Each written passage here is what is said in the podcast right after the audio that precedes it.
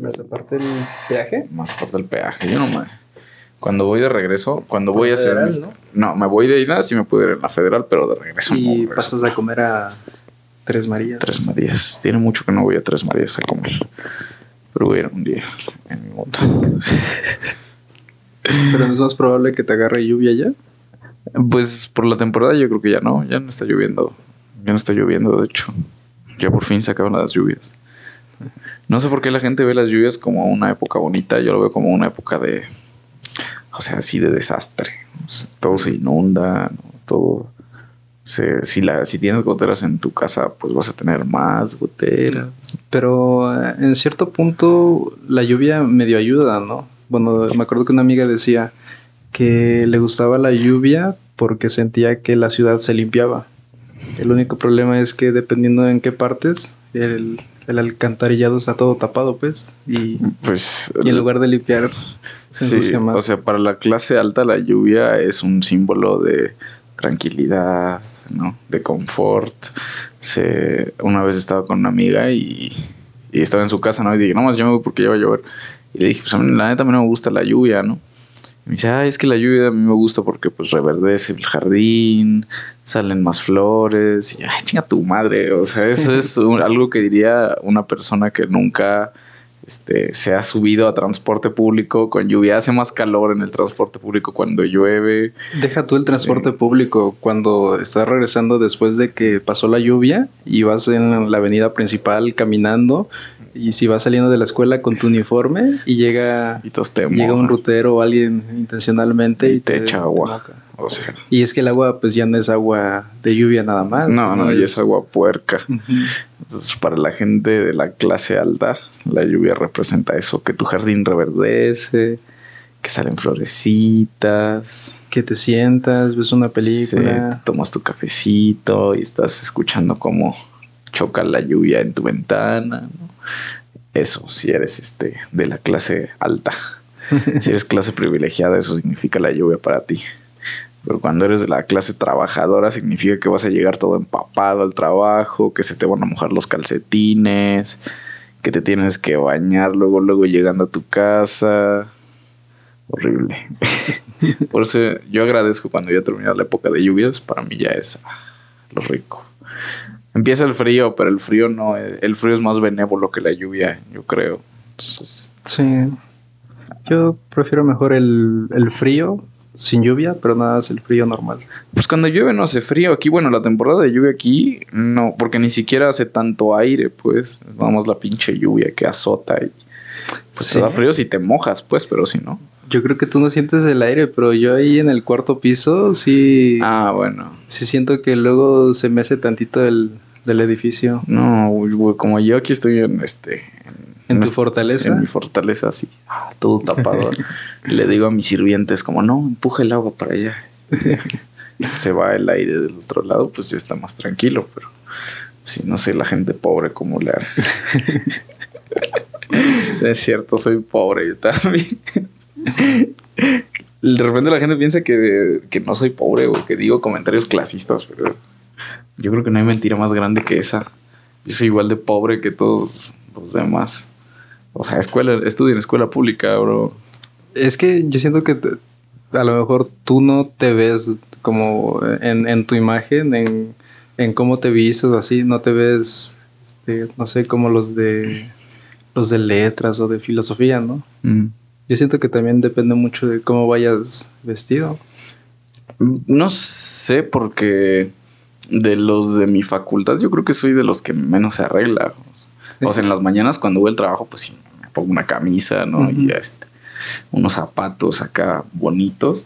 Pero pues ya que regreso a mi casa me baño y ya me pongo cómodo. O sea, me pongo unos jeans, los tenis más cómodos que, que encuentre y una camiseta negra. Y ya, así me voy a la escuela. Yo no, a mí no me gusta ir arreglado, o sea, de por sí, o sea, si de por sí voy a estar en un lugar en el que voy a estar medio incómodo, pues por lo menos que lleve ropa, pues cómoda, ¿no? Para estar incómodo. Por eso es que no me gusta ir arreglado a muchos lugares. Sí, pues no sé si has visto, cuando entras a mi facultad, ahí sí la mayoría, yo creo que el 70% sí va muy, muy bien vestido, con sus tenis todos blancos, así. Los que sí se ve que pues tienen este recursos. Ah, y ya ahí sí notas a los que pues no tienen recursos como, como uno y van, no sé, este, como se- yo siento que se ven que no logras combinar nada porque no te preocupas en combinar tu ropa, simplemente pues vas con lo que agarres o con lo que tienes. Y yo siento que, o al menos yo pienso pues que la gente cuando se da el lujo de, de combinar su ropa, de ver qué tenis, qué calcetines o todo Ah, no, eso, qué este, a lo mejor para mí denota gente que pues a lo mejor sí tiene más, más recursos o que su- se preocupa en eso. Y la otra parte es gente que a lo mejor pues, no, no le preocupa eso porque pues no sé, más bien con que esté vestido ya es ganancia, ¿no? Es este, te voy a decir qué me pasa. Yo de repente, pues, o sea, yo no me he visto para nada, este, ostentoso, ¿no? Pero está cagado que de repente llego en mi moto de 100 mil pesos, de 150 mil pesos, ¿no? En una motocicleta de 150 mil pesos y ves al vato y dices, no mames, este güey no vale dos pesos. Sí. No, soy yo soy ese güey. Y de repente me bajo todo este. Pues de entrada, cuando te quitas el casco, te despeinas. Si estabas peinado, ya olvídate, ya te despeinas, ¿no? Y todo, todo despeinado, ¿no? Con mis camisetas, este, que pareciera que traigo la misma que traía ayer, pero pues no, obviamente no. Pero pues como tengo, ahí, ahí- ahí se ve, o sea, tengo la misma camiseta blanca multiplicada por 10 y la misma camiseta negra multiplicada por 10 también. Sí. Entonces pareciera que todos los días me he visto igual. y dices como, no, no doy un peso por este, güey. Yo tampoco daré un peso por mí, pero ya luego cuando me escuchan hablar se dan cuenta de que tampoco valgo mucho. Soy bastante simpático, por eso le agrado a la gente. Caes bien. Sí, me considero una persona simpática. Pero lo tuyo es como 50-50, ¿no? Ca- caes fácilmente bien, pero así también si te encuentras con alguien que, que no. Yo creo que hay gente que, y en general, ¿eh? hay gente como que no, no le gusta como que bromees con ellos. Ah, y, sí. y la gente que no le gusta que bromees con ellos, como que en automático ya no podemos llevarnos bien, porque yo luego llego luego, luego a, este, a hacer bromas y a decir cosas y a burlarme. O sea, como que me gusta contarle cosas a la gente, cosas que me han pasado, pero así como irónicas, que dices, "Ah, Sí. o sea, que te pasan. Pero de repente la gente como que eso no, no le gusta, ¿no? Hace, hace como seis meses estuve en una situación incómoda. Una persona, una señora que estamos como en un grupo, en una reunión con una psicóloga. Y ya no era como hacerle preguntas a la psicóloga. Pero era como una reunión, o sea, sí, no, no era, o sea, no era terapia, pues, ¿no? Era como una plática que nos estaba dando la psicóloga. Y de repente una señora le hizo una pregunta a la psicóloga y se puso a llorar esta señora, ¿no? Y dijo que, que estaba muy triste porque el sábado su prometido se iba a casar, se iba a casar, o sea, cuenta que se iba a casar el, este sábado, ¿no? Y una semana antes de que se casara, Sí. su prometido le había dicho que ya no se quería casar con ella, ¿no? Y se puso a llorar y, o sea, pues bien feo, ¿no? Y a mí me dio risa, o sea, pero no me dio risa lo que le pasó. Me dio risa que fue como que estaba, o sea, no era como el. Se me hizo chistoso, pues, como que no era el lugar para que todos nos enteráramos de, Sí. de su desgracia, ¿no? Y se me hizo cagado. No se me hizo cagado, obviamente, lo que le pasó a la chava, pues la neta, qué mala onda. Pero, pues, haz de cuenta que se me hizo cagado que la facilidad con la que esta chava le contó a un pendejo como yo, o sea, que, que ni la topo, que nunca la había visto, Sí. pero pues tuvo como la confianza de ponerse triste, ¿no? Y contarnos su situación. Y eso se me hizo muy cagado, pues, porque es algo que yo no haría, ¿no? Es algo como, o sea, no. Yo problemas así muy, muy, muy personales, ¿no? Así, pues, no, no los, no los contaría así en público, ¿no? Y ya eso fue lo que se me hizo cagado y se lo estaba contando a una amiga. Y otra chava que estaba ahí sí se ofendió y dijo como, no, es que ¿por qué te parece chistoso eso? Eso no es algo chistoso, tú no entiendes. Y dije, o sea, entiendo pues que a lo mejor pienses que a mí se me hace cagado lo que le pasó a la chava. ¿no? Y o sea, no, no se me hace cagado, pero las, toda la situación se me hizo muy chistosa. Y ese tipo de cosas son las que me dan risa. Cuando algo se pone así muy incómodo, cuando, Sí. ¿Sabes? Ah, o cuando algo se me hace muy irónico, es como, ay, no, yo vivo para este tipo de cosas. Es cuando, no sé, sales, ves las cosas fuera del problema Mm. y encuentras como que los fallos, no sé, este, argumentales o así. Y Sí. te da risa más eso que el, la- el problema o lo que te estén contando, pues. Sí, y, o sea, me da risa porque a mí me pasa muy seguido. O sea, de repente Sí. Ya me está yendo de la chingada, ¿no? Algo me salió mal y de repente, pum, me vuelve a pasar otra mamada y ya digo, como, no, mames, nada más me faltaba esto, cabrón. ¿no? Una vez iba, iba rumbo a casa de mi mamá y ese mismo día tenía que tomar materias, ¿no? Pero por vía videollamada, ¿no? Pero a cierta hora me tenía que conectar. Iba manejando en la moto y de repente la moto se me apaga, güey, a medio camino. Dije, puta madre. Y aparte, o sea, ya venía mal, ¿no? Ya me habían pasado un montón de cosas esa semana y ese día en específico se me apaga la puta motocicleta, güey, se descompuso. No tenía que hacer, o sea, dije, pues, ¿qué hago, no? Pues ya ni modo. De donde estaba me tuve que regresar caminando a, a mi casa para poder entrar a la reunión.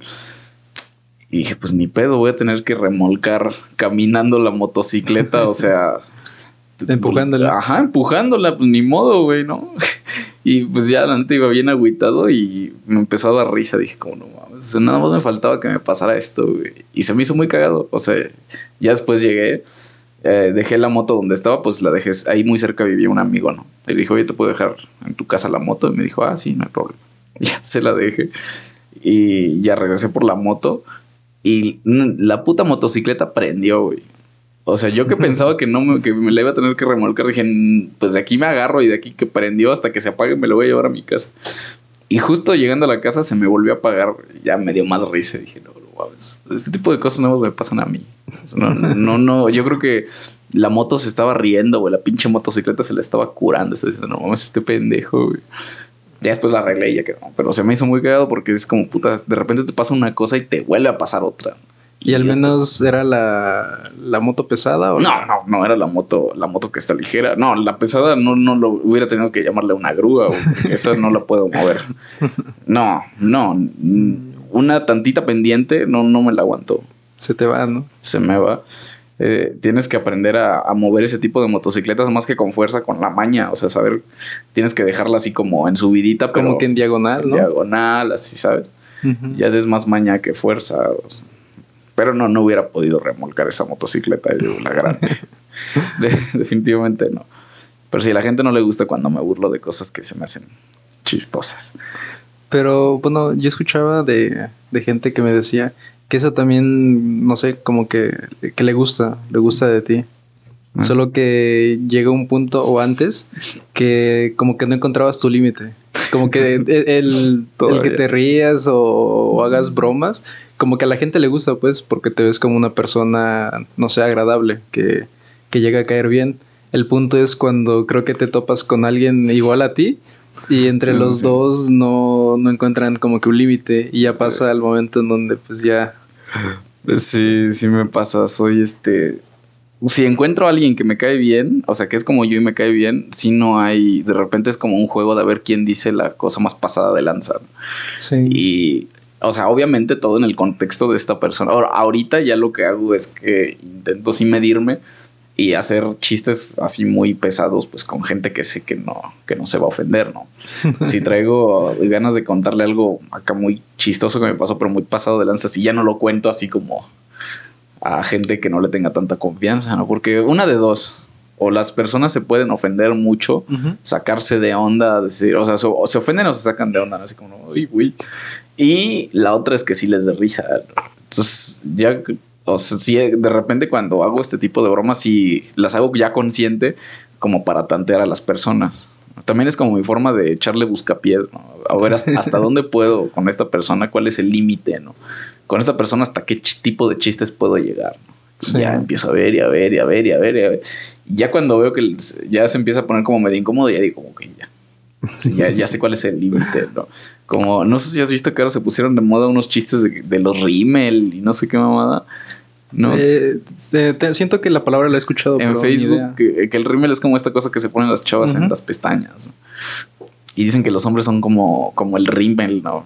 que no sirve. No sé, una mamada. Si yo le pregunté a una amiga, porque la verdad es que yo no entendí nada.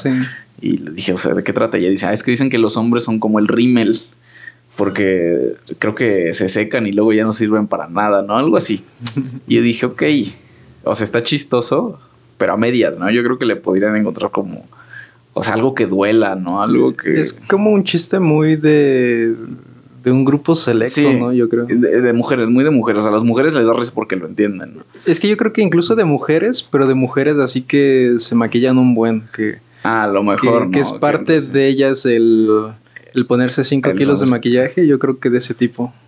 Y yo, o sea, yo hice un chiste también, pero sí, como que sí, no, no se ofendió la persona con la que estaba, sí le dio risa, pero se me dijo, bueno, si está pasado de lanza. Obviamente no voy a decir, o sea, te lo voy a decir después, pero no voy a decir el chiste porque tampoco quiero que digan que soy un misógino, ¿no? Pero yo dije, ok, o sea, yo estoy abierto a que me digan chistes de ese tipo de cosas, ¿no? Que me digan, tú eres no sé qué porque no sirves, ¿no? Y yo digo, va, va, me late, me late, me late. Tú eres como la escopeta, ¿no? pues haz de cuenta, ¿no? es que, no sé tú, pero yo, por ejemplo, cuando estaba en la edad de, tener la charla sexual con, o sea, no sé si tu papá alguna vez tuvo una charla sobre el sexo contigo, ¿no?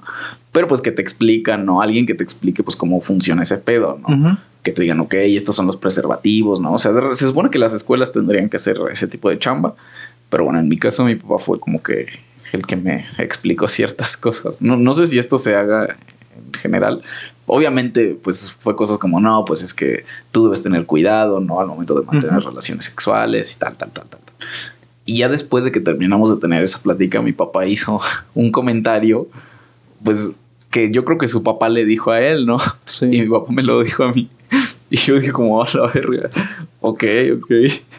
Dije como que este comentario está, está pasado de lanza. No lo voy a decir, pero eh, pero dices, ok, va, está chido tu comentario, ¿no? Pero sí está muy pasado de lanza. Y a mí me gusta mucho decir cosas que están pues pasados de lanza, ¿no? Siempre que me encuentre en el contexto en el que se puedan hacer.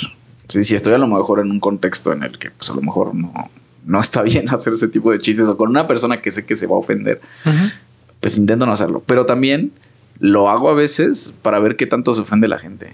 Porque también me gusta que la gente se sienta así como incómoda. También está cool. o sea, y, y es, o sea, a lo mejor es difícil explicárselo a la gente, decirle como, güey, es, o sea, es broma, es bromi.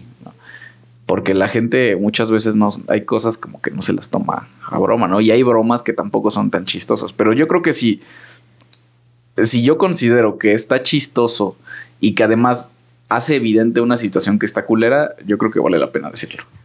Yo me acuerdo que cuando íbamos en la secundaria, eh, yo de por sí como sabía que un chiste o algo así no lo, no lo podía decir con, ese tono o, ese acento que se necesita para una broma.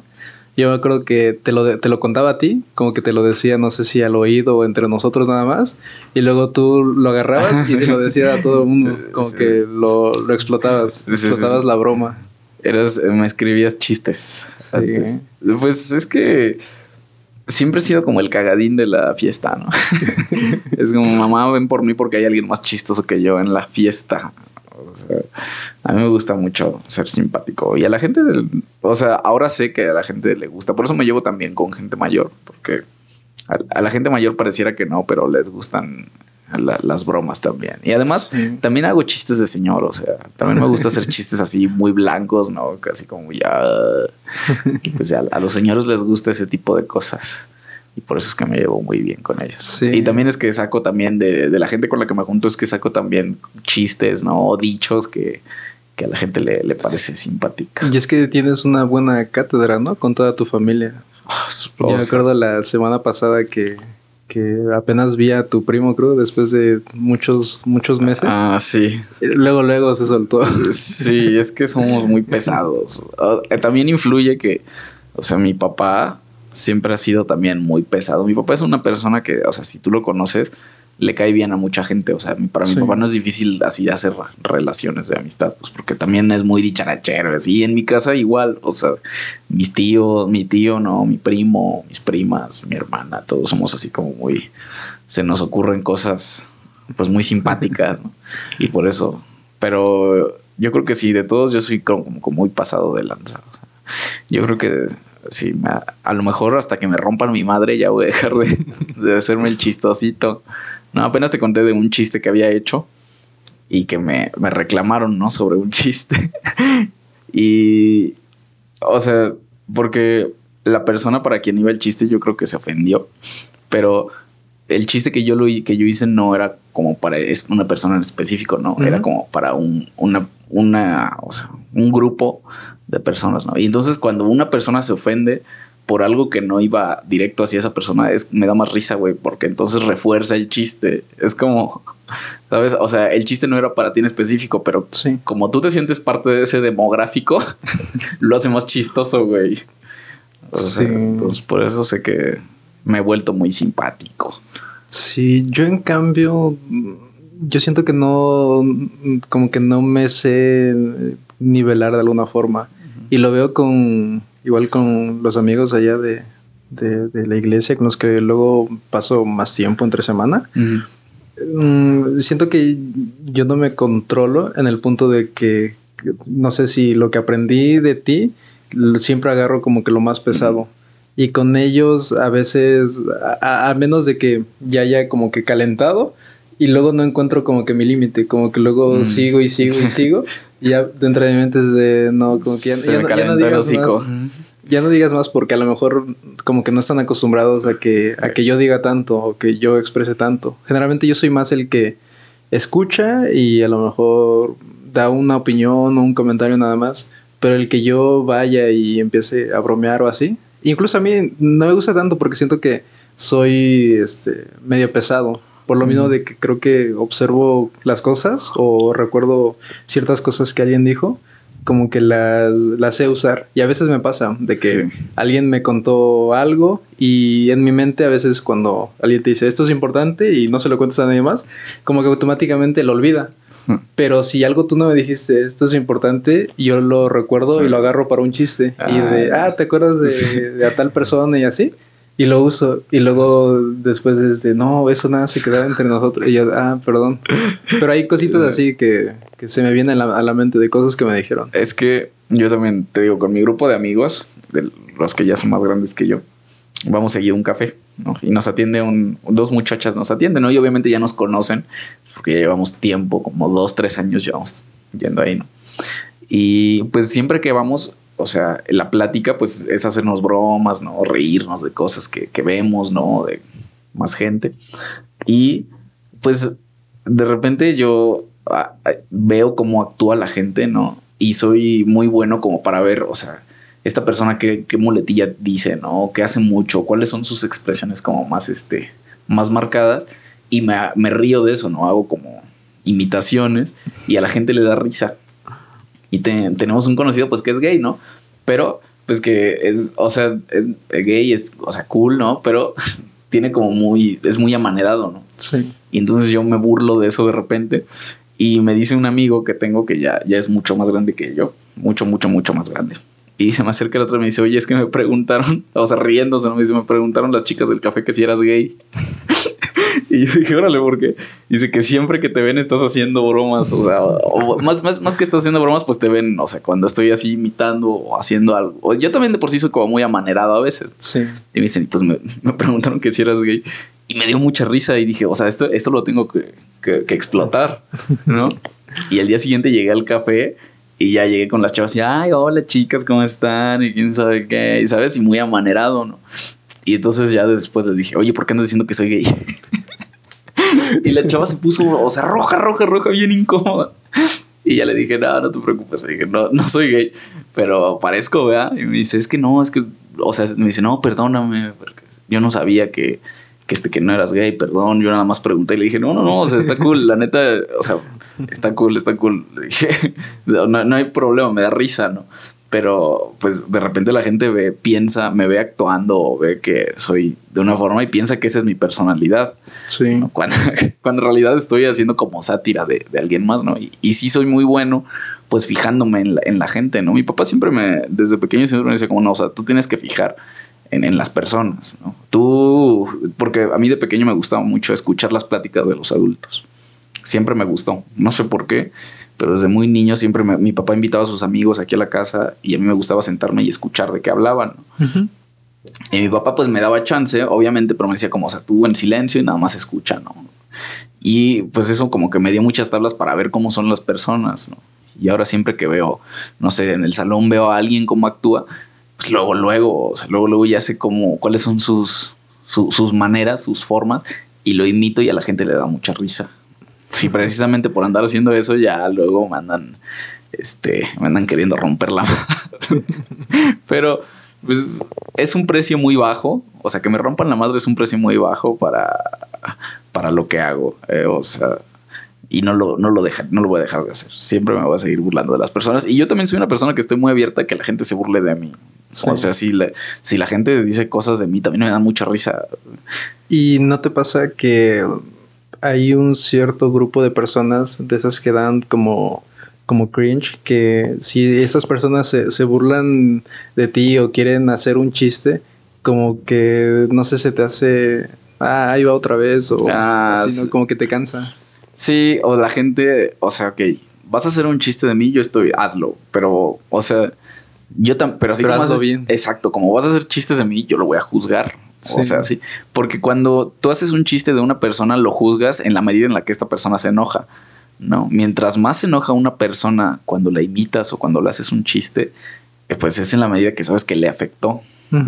Y, o sea, yo soy la primera persona que se ríe de mí. Por ejemplo, ahora que me rasuré y que me dejé mi bigote, o sea, yo, güey, fui el primero en darse cuenta que se veía bien cagado, güey. Sí. ¿Que ahora eres Camilo? No, deja tu Camilo, parezco este. Me dijeron que parezco Javier a la torre. y me dio un buen de risa. O sea, genuinamente son cosas que me dan mucha risa. Y digo, ok, la neta, ese fue un chiste muy bueno. ¿no? Yo soy el primero en decir, va, esto está cagado. Me veo muy cagado, güey, me voy a burlar de mí.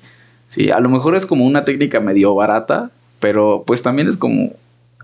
A mí no me afecta, ¿no? Que la, que la gente se ríe de mí. O sea, toda la vida mis hermanos, o sea, mi hermano mayor, por ejemplo, siempre fue muy pasado de lanza conmigo, güey. Y yo era muy llorón. O sea, cuando se burlaban mucho de mí, yo me ponía a llorar. Sí, entonces ya llegó un momento, un punto en el que dije, ya, güey. O sea, si mi propio hermano que me, me dice cosas bien ojetes, no, pues lo que me digan allá afuera poco me va a importar. ¿no? Entonces sí es como, ok, yo estoy abierto a que te burles de mí. Pero mi forma de juzgar el chiste va a ser qué tanta risa me va a dar, güey. Porque si es un chiste así muy X, es como, ok, o Sí. sea, pero ya me lo dijeron como 100 veces, ¿no? O sea, échate algo que no haya escuchado, ¿no? Si no lo he escuchado yo y me da risa, entonces te voy a decir, wow, güey, o sea, tú tienes chance de burlarte de mí todas las veces que quiera. Sí. Pero tiene que ser un buen chiste. Sí, es que luego a mí me pasa que hace tiempo creo que me daba mucho cuenta de esa parte, de que hay cierto tipo de personas, no sé si la persona como tal o la manera en cómo cuenta el chiste o en cómo se expresa, como que digo, no, no sé, como que no sé, digo, me, me harta o, o me da o me da pena ajena, pues. El, el típico chistosito, ¿no? Sí soy, sí. Sí. soy. O sea, es que yo sí soy el chistosito, güey. Y ya mucha gente ya me tiene así como, verga, ya. No, no dudo que haya gente que diga, verga, ya cállate el hocico, güey. No, pero es que yo siento que hay, hay un nivel, digamos, el, el que tú y a lo mejor tu- tus amigos usan, como que está bien, como que lo entiendo. Pero hay uno en donde dices, no sé, como que no, no se te ve natural, pues. Como que Ah. no, tú no eres una persona así. Ah, ya. tú no eres ya, una persona así que, que haga ese tipo de chistes. Y es de esa de tipo de persona así como de, nada, más, este, como, ¿cómo se dice? Este, solo por convivir, como que lo haces. No es chistes nada más por convivir. A mí me da mucha risa la, la comedia involuntaria también, ¿sabes? La gente cuando de repente hace cosas y no se da cuenta, ah, su madre, o sea, me da un buen de risa, ¿no? O las cosas que ponen incómodos, ¿no? Apenas estábamos en una clase y la maestra no llevó su, su lista de asistencia, ¿no? Y como somos por equipos, siempre trabajamos por equipos, fue como, a ver, dice la maestra, les voy a tomar una foto, ¿no? Para que Para que me acuerde. para que me acuerde y les pase lista. Y pero primero sacó su teléfono y le tomó una foto de la nada a un equipo, ¿no? Y entonces mí dio un buen de risa, güey. Dije, no, más tengo que aprovechar este. Dije, ah, y a nosotros no nos toma fotos, ¿verdad? nada más a su equipo favorito. No, no, no. Y la maestra se empezó a poner bien nervioso. No, no, no, sí. A todos les voy a tomar fotos. Y ya les empezó a tomar fotos a todos. Y ya después fue que dijo, es que no traje mi lista y pues no sabía cómo pasarles lista. Y yo, como puta, güey, no debí burlarme de, de la gente. Pero pues me da mucha risa. O sea, hay cosas que no puedo evitar. Sí, pe- pero incluso ese tipo de, ¿cómo decirlo? Esa forma de, de expresarte o de, o de comunicarte con las demás personas, yo creo que genera cierta confianza, Sí. que ya la siguiente vez eh, ya no pasas desapercibido, sino que ese, ese comentario o ese chiste ya genera una complicidad de alguna forma. Claro, y es, es, es precisamente ahí está la clave para, en- para entablar relaciones con gente mayor, güey. ¿sabes? Yo cuando empecé a trabajar tenía un jefe que era mucho más, o sea, tenía como 50 años que por cierto ya falleció. Este le dio COVID, cuando empezó la pandemia se murió. Pero bueno, fue mi jefe Y era una persona con la que yo pude practicar mucho el cómo me relaciono con gente mayor que yo, ¿no? O sea, aparte de mis amigos que son mucho mayores que yo, con esta persona también tuve la oportunidad de ver, o sea, sabes que es gente, porque yo veía a la gente más, o sea, mucho mayor que yo y pensaba que llega un momento en la vida en el que pues ya no te vuelves serio o llega un momento en la vida en el que ya dejas de hacer bromas, ¿no? En el que te vuelves una persona así como muy solemne. Pero, o sea, después de practicar, ¿no? Después de ver cómo es, me di cuenta que, o sea, todas las personas tenemos algo que nos gusta, ¿no? O sea, algo que nos da risa, ¿no? Tenemos, nada más es cosa de encontrarnos el chiste. Y con esta persona sí fue, digo, que, que en paz descanse el Señor. Pero pues con él yo podía bromear, ¿no? Y hablábamos de cosas porque le, le hallé el chiste, le encontré el chiste, ¿no? Y entonces me di cuenta que a la gente mayor eso le gusta, o sea, que de repente hagas chistes, ¿no? O hagas, te encuentres como en situaciones y las hagas más, más simpáticas. Obviamente no, no siendo, no, no diciendo vulgaridades, sino haciendo con que te sepas un chiste de señor, con que sepas algo así como que a los señores les da risa, ya en ese momento, o sea, yo digo como, ok, es por aquí, güey. Y ya como que por ahí, por ahí, por ahí, ¿no? Y para, para mí no es difícil entablar conversaciones con gente mayor que yo. O sea, la gente mayor que yo yo puedo entablar conversaciones y hablar, ¿no? Y hablar y hablar y hablar y encontrar como este puente de comprensión que muchas veces pues los chicos nos da pena, ¿no? O sea, no, es que me da pena hablar con este señor, ¿no? Me da pena hablar con el maestro, me da pena hablar con, con el papá, con mi suegro, ¿no? Y es como, güey, no. y he descubierto que precisamente mucha gente mayor, y esto, esto es cierto, ¿eh? mucha gente mayor, o sea, le caigo muy bien, no tengo problemas si el día de mañana me encuentro con tu mamá o con tu papá. Bueno, con tus papás yo creo que es diferente, ¿no? Porque ya los conozco de antes, ¿no? Pero con alguna otra persona mayor, o sea, no tengo problemas con, con entablar conversación. Sí, pues yo recuerdo de, de, esas veces que te invité a un campamento y automáticamente, eh, como que si bien a lo mejor no entraste en el, en el grupo como tal, pero pues se acuerdan de ti, como de ya te hablan, yo siento que incluso a veces mejor que, a mí, porque pues yo siento que mi, manera de ser contrasta mucho con la, con la tuya, pero hay un, un, punto en el que hay un equilibrio y ambos congeniamos bien, porque yo sé que no, no puedo estar a tu nivel en cuanto a las bromas, pero sé que a mí me gusta como que recibirlas y yo no me quejo. Sí, y, y, tu familia creo que creo que lo, lo entiende también que, que aproveche y aproveche de ahí.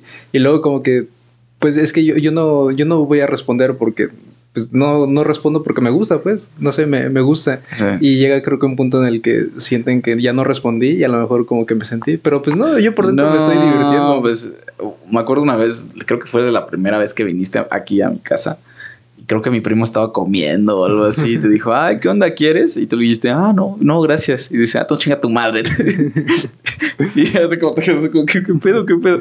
Sí. pero pues yo te dije, como, ay, no, ya, o sea, tú ya sabes cómo somos, ¿no? Y hace, hace muchos años, cuando tuve novia, o sea, hace, uh, alguna vez invité a una novia aquí a la casa a una comida.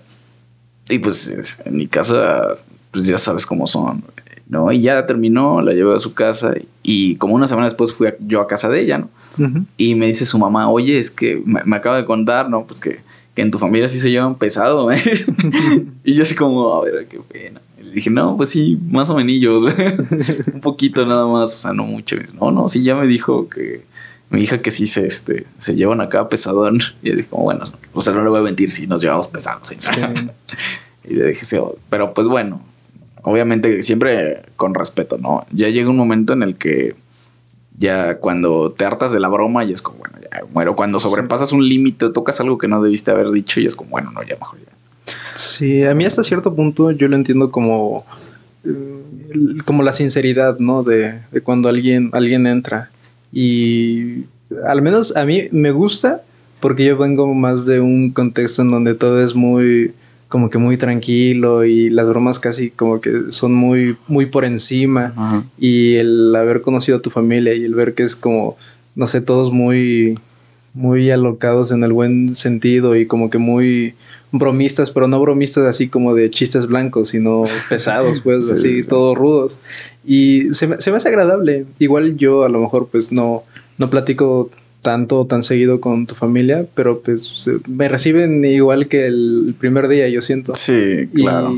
Y, está bien. Igual yo siento que de toda tu familia, tu primo es el que más pesado se ha llevado conmigo. Sí. y yo, te digo, siento que se genera una, una complicidad en esa parte de que mm, pues, me, siento, me siento yo tranquilo porque sé que esta persona así se lleva y no me siento mal. Me sentiría yo siento ofendido en cuando una persona que nunca me ha tratado en la vida así se, torna de esa forma, sería así como de ¿por qué es que es el, integrarte, pues, ¿no? Al chiste cuando, por ejemplo, yo cuando no conozco a, una persona, ¿no? Cuando una persona no me agrada, sí tiendo a ser serio. O sea, tiendo a ser más cara larga, ¿no? Más, más en silencio. Mucha, mucha gente, precisamente cuando no me conoces, dice como es que sí te ves como una persona seria. ¿no? Por, precisamente porque cuando no me siento cómodo en un lugar, no me siento pues con, con las ganas de, decir algo. Cuando agarro tantita confianza, ahí sí ya es cuando empiezo a soltar mis buscapiés y a ver qué tanto, qué tanto te puedo decir, ¿no? Que te dé risa, pero igual es, es lo mismo aquí en la casa, ¿no? Si de repente invitas a o, la pareja de alguien, que, que rara vez ha pasado, ¿no? que invitamos a alguien que como que no nos, no nos cae tan bien. Pues sí, obviamente todos somos más serios, ¿no? Es como, ah, sí. Pero pues ya cuando existe la confianza, ¿no? Con una persona, por ejemplo, como contigo, pues que has venido a mi casa toda la vida y ya es como, ah, este güey ya es uno más, ¿no? Entonces ya existe esta confianza y además te hace, te hace sentir o sea, que eres parte de, ¿sí? De parte del mismo contexto, contexto. O sea, si no te hicieran bromas, sería porque no les caes bien o porque no, no sienten como la confianza, ¿no? De, de decírtelo. Y pues bueno, de, de, eso se trata. Solo una vez, una vez a mí me ha pasado, traje a alguien aquí a la casa y sí fue, mis primas sí me dijeron como, no, pues es que no, o sea, no es que no nos, nos cayera mal esta persona, ¿no? Sino como que no, no nos sentimos con la confianza de, de hacer algún tipo de broma, ¿no? Y mi primo igual, mi primo estuvo así como que andaba, estaba medio serio y fue como, oh, ya. Sí. Ahí pues, está la banderita roja. Pues yo aquí entro y ni siquiera me hablan por mi nombre, así que desde ahí. Sí, o sea, ya te tienen apodo aquí en la casa. Sí. Y es ese apodo que de alguna forma después de la secundaria pues se perdió. Ajá. Eh, literal es, a menos que sea alguien que me conozca de la secundaria, o tu familia, no hay nadie más que, me hable de, pues, de esa forma. A mí también me pasa, aquí adentro en la casa, bueno, todos me dicen Emi, Emi, Emi, Emi. Y por ejemplo, cuando salgo y alguien me dice, ah, Emiliano, me saludas, y es como que, ok, o es una persona de mi familia o es alguien que me conoce desde también desde la secundaria, porque ya llegó un momento en el que todos me empezaron a decir Carlo. Y ya Carlo, Carlo, y se me quedó, o sea, pues es mi nombre, ¿no? Así me llamo. Pero sé que afuera, ¿no? En la universidad o en el trabajo, donde sea, todos me dicen así. Pero aquí en la casa, pues mi sobrina, mi hermana, todos me dicen Emi. Entonces también es como, ¿por qué me...? Sí, yo de alguna forma en, en la prepa tuve que, que cambiar la manera en cómo me refería a ti porque llegó un punto en, en, prepa como que todo el mundo ya te decía así como que, como Carlos, ¿no? De manera más, más seria yo lo sentía, no sé, más, más maduro de alguna forma. Y yo dije, pues, no sé, me sentía raro diciéndote Emi o así como más, este, no sé, más, más, infantil de alguna forma o más en confianza. Y pues ya de alguna forma, si te das cuenta, yo generalmente cuando hablo contigo ni, ni uso tu nombre, ninguno de tus nombres. Simplemente te hablo así de, de tú, pues, así, normal. Más respeto, por favor. Porque llega un momento en el que como que me siento, no sé, no sé por, a, qué, a qué nombre referirme. Ah, porque ambos han compartido la mitad de, de, de, la vida de alguna forma, en el cómo te he hablado a ti. Y llega un punto en el que digo, pues si estoy en tu casa, pues todo el mundo es, Emi. Y si estás fuera, sé que es Carlos. Como, más, más que nada, como que se me hace, se me hace raro. ¿no, te ha pasado que conoces a una persona, obviamente, o, mayor que tú, o que a lo mejor en el trabajo tiene un puesto más, más arriba que el tuyo y no sabes hablar si hablarle de tú o de usted? Sí. Sí, a mí me pasó, tengo pues con uno de mis amigos que te digo que ya es muy grande, pues al principio yo le hablaba de usted, ¿no? Pues porque ella es un señor, o sea, un señor de más de 80 años, y era como, no, ¿cómo está usted? Pero ya después que agarré confianza, o sea, me daba como este miedo de, o sea, es que si le hablo de tú, como que se va a sentir, ¿no? Y ya ahorita ya le hablo de tú, obviamente, ¿no? Igual tuve un jefe que era muy joven, o sea, tenía 30 años y pues yo tengo, yo tenía, cuando entré, cuando trabajé con él tenía 22 años, o sea, un año, año y medio y este no sabía cómo decirle si hablarle de tú o hablarle de usted Hasta que un día me sentó en su oficina y me dijo, mira, es que, pues es que yo soy así y así, tengo tal no sé qué, y estudié no sé qué, entonces pues preferiría que me hables de usted. ¿No? Y además soy tu superior y que no sé qué. Y yo digo, ah, sí, está bien. O sea, Para mí no fue, o sea, más que, que sentirme así como que, ay, qué, qué, pena, me dio más tranquilidad. Dije, ok, entonces ya sé cómo le voy a hablar, ¿no? Ya sé cómo referirme a esta persona. Así de decirle, a ah, usted. Es como la, las personas, o bueno, no sé si has visto el video de la compañera que dice, ay, dime compañere. Ah, ok, no sé si te ha pasado que de repente te topas con una persona que como que no sabes, o sea, con todo respeto, que no sabes si es hombre o mujer y que no sabes cómo referirte a esta persona. Ah, una vez me pasó así con una persona mayor. En el punto de. Ahora que ya lo recuerdo, digo, no, pues sí, era, era ella. Pero en, el momento yo dije, tenía el cabello corto, pero así muy cortito, no ese corto de, señora que ya sabes que el ah, cabello pintado y así, sino era cortito, así casquete corto a lo mejor, y cabello blanco, canoso. Ajá. Y yo dije, ¿será él o será ella? Y en mi iglesia, pues. Ah. Y generalmente ahí siempre es hermano o hermana. Eh, es lo, bueno de ahí. Hermane. Que no te, si no te sabes el nombre de, o el apellido de cualquier persona, fácil, hermano o hermana, nunca falla. Pero que si no sabías si era hombre o mujer, ¿cómo le En ese momento sí me quedé así de. Pues no, no sabía cómo decirle. Y le dije, hermano. Y así me la llevé como dos, tres veces así refiriéndome. Y ya hasta que vi que alguien le dijo, ay, hermano, y no sé qué. Pero sí te digo, es una. Tenía una conflexión que. ¿Cómo decirlo? Que. Que. No era tan fácil saberlo a menos que ya la conocieras, pues. Y sí se me quedó a mí bien marcada esa parte así de no, no sabía cómo diferenciarlo. Y porque el nombre tampoco me lo sabía. sí, apenas estaba con un amigo y me contó una situación así que estaba una vez en, la, en su facultad y que venía, pues él vio que era un muchacho que estaba en silla de ruedas, ¿no? Y en su facultad había un elevador para discapacitados, ¿no? Y entonces ya le ayudó y le dijo, no, bro, yo te ayudo. Y ya le sube y sus compañeros, ay, sus amigos de, o sea, los amigos de mi amigo, ay, no, sí, ahora sí muy, muy ayudador, ¿no? dice, ya, ya, chinga a su madre, ¿no? y los pone en el elevador y le dice, sale, bro. Y le dice, y esta persona estaba en la silla de ruedas y le dice, soy mujer.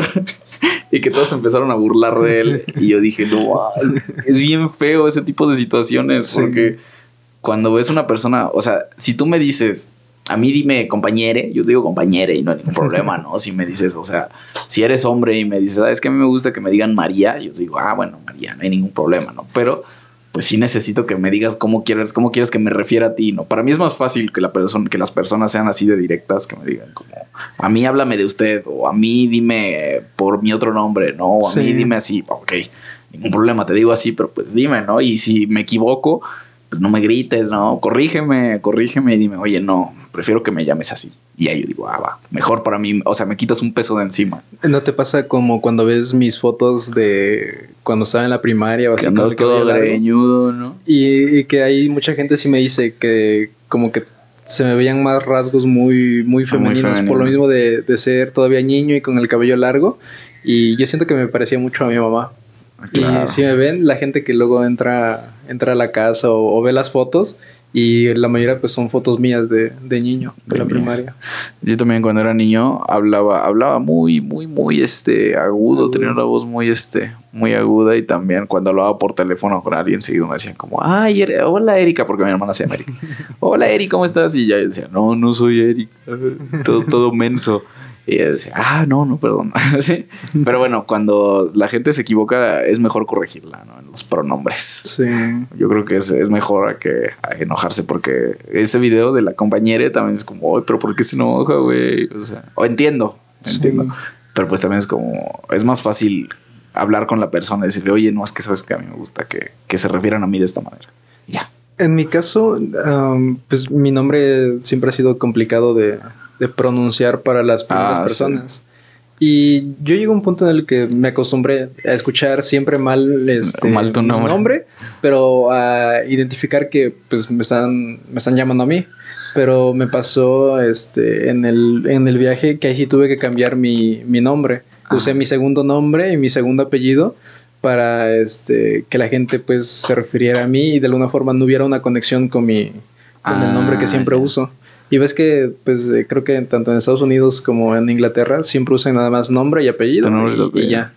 Y pues así fácil usaba nada más mi segundo nombre y mi segundo apellido.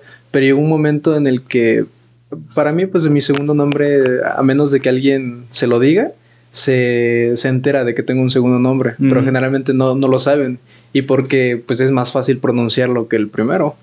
Y pues creo que en toda la vida nunca me han dicho de, de esa manera. Y llega un momento en el que cuando en el trabajo me empiezan a hablar por mi segundo nombre, es así como de tardo unos segundos pues en, En en reaccionar, porque nunca estuve acostumbrado. Pero después del viaje, como que ya se me hizo más, más familiar escuchar eh, ese, ese nombre y que lo conecto que, que es para mí. Porque igual de niño, este, Ujú. creo que a los 7, 8 años, cuando vi a mis papás de, de regreso, este, ahí me di cuenta de que tenía un segundo nombre y que me corrigieron de que mi nombre y mi apellido lo escribía mal. Pero mis profesores nunca me dijeron, no, pues lo estás escribiendo Ah, mal. no, qué fuerte. Y yo hasta ese momento, ya cuando mi mamá me dice, no, pues es que tú tienes un segundo nombre y el primero se escribe así. Y yo dije, ah, pues yo lo escribía mal, haz de cuenta, yo lo escribía como lo escuchaba. Ajá. Y ya, así se me quedó, pero ya después me lo, me lo corrigieron. Y sí te digo, yo al menos con mi nombre, sí, se ha sido como diferente, yo siento que al resto. Y más porque difícilmente te encuentras a alguien con, con el mismo nombre o pa- parecidos hay, pero uno igual y de esa forma no. Sí, es un nombre único. Sí, que de alguna forma sí existen personas. Raro. Lo busco en, en Facebook y sé que, que hay otras personas en el mundo. Ajá. Pero de esas que si yo siento que si me llegara a topar con alguien así, espero que al menos sea hombre que también tenga el, el- el nombre, Ajá. sería como, sería eh, como una complicidad, algo, algo También me pasa. Yo, mi primer nombre, este, Carlo, yo creo que muy poca gente aquí. O sea, sí, no digo que no sea un nombre común, pero un nombre común, por ejemplo, aquí en, en la región donde estamos, no. Ah, ¿Recuerdas que en la prepa encontraste uno? Ah, sí que se llamaba también, pero no estaba bien. no inventes. O sea, a lo mejor nos, y estaba chistoso porque éramos los únicos dos güeyes que se llamaban así en el, Sí. en la prepa, no. Pero pues tú veías al otro vato y me veías a mí y dices, no, o sea, no, nada que ver, ¿no? Y precisamente para mí ese nombre ha sido un, ha sido una desgracia. No, porque todos los documentos, no, todos, Sí. este, yo he tenido que devolver documentos oficiales. O sea, una vez tomé un, este, una, un diplomado muy importante. Este, lo tomé y ya cuando me expidieron una cédula, que es una cédula que, que expide aquí la Fiscalía General del Estado, no firmada por el fiscal, me la entregaron y estaba mal mi nombre. Les dije, yo fui a decir a la escuela, ¿sí sabes que es que está, está mal escrito mi nombre? No, ¿cómo crees? Le digo, no, es que me llamo Carlo. Y me dice el profe, no manches, si yo pensé que te llamaste Carlos, o sea, estuvo como un año en ese diplomado. Dice, yo pensé que te Sí. llamabas Carlos. Y dije, como, no. Y ella me dijo, no, pues es que pues vamos a tener que regresar el documento, pero pues vamos a tener que esperar hasta que acabe el diplomado que ahora está en curso. O sea, un año me tuve que esperar para que... Igual cuando fui a sacar mi licencia para conducir, ya me dan mi licencia, el plástico, y lo veo y dice Carlos otra vez. Y fui con la señora y dije, ¿sabe que está mal escrito mi nombre? Y me hizo una jeta la señora y dice, no, ne, ne, ne, ne". Y le dije, pues, ¿qué quiere? O sea, ¿qué quiere que haga? Y ya, pues sí me enojé porque siempre me había pasado, siempre en las listas de asistencia y todo, siempre. Y ya le dije, pues, ¿qué quiere que haga, señora? Pues si usted fue la que vio mal ahí el nombre y que se enoja más. Y me dice, siéntate, a ver si te la- a ver si, me dice, a ver si sale hoy. Y yo todavía, todo pendejo. todavía por decirle a la señora. Y o sea, y varios documentos como esas, varias. eh. O sea, Sí. firmar contratos igual. Siempre sale mal mi nombre. ¿no? Cuando me presento con alguna persona, así, con una vez estaba saliendo con una chava y me presentó con su mamá. Y su mamá me dijo Carlos como por tres semanas.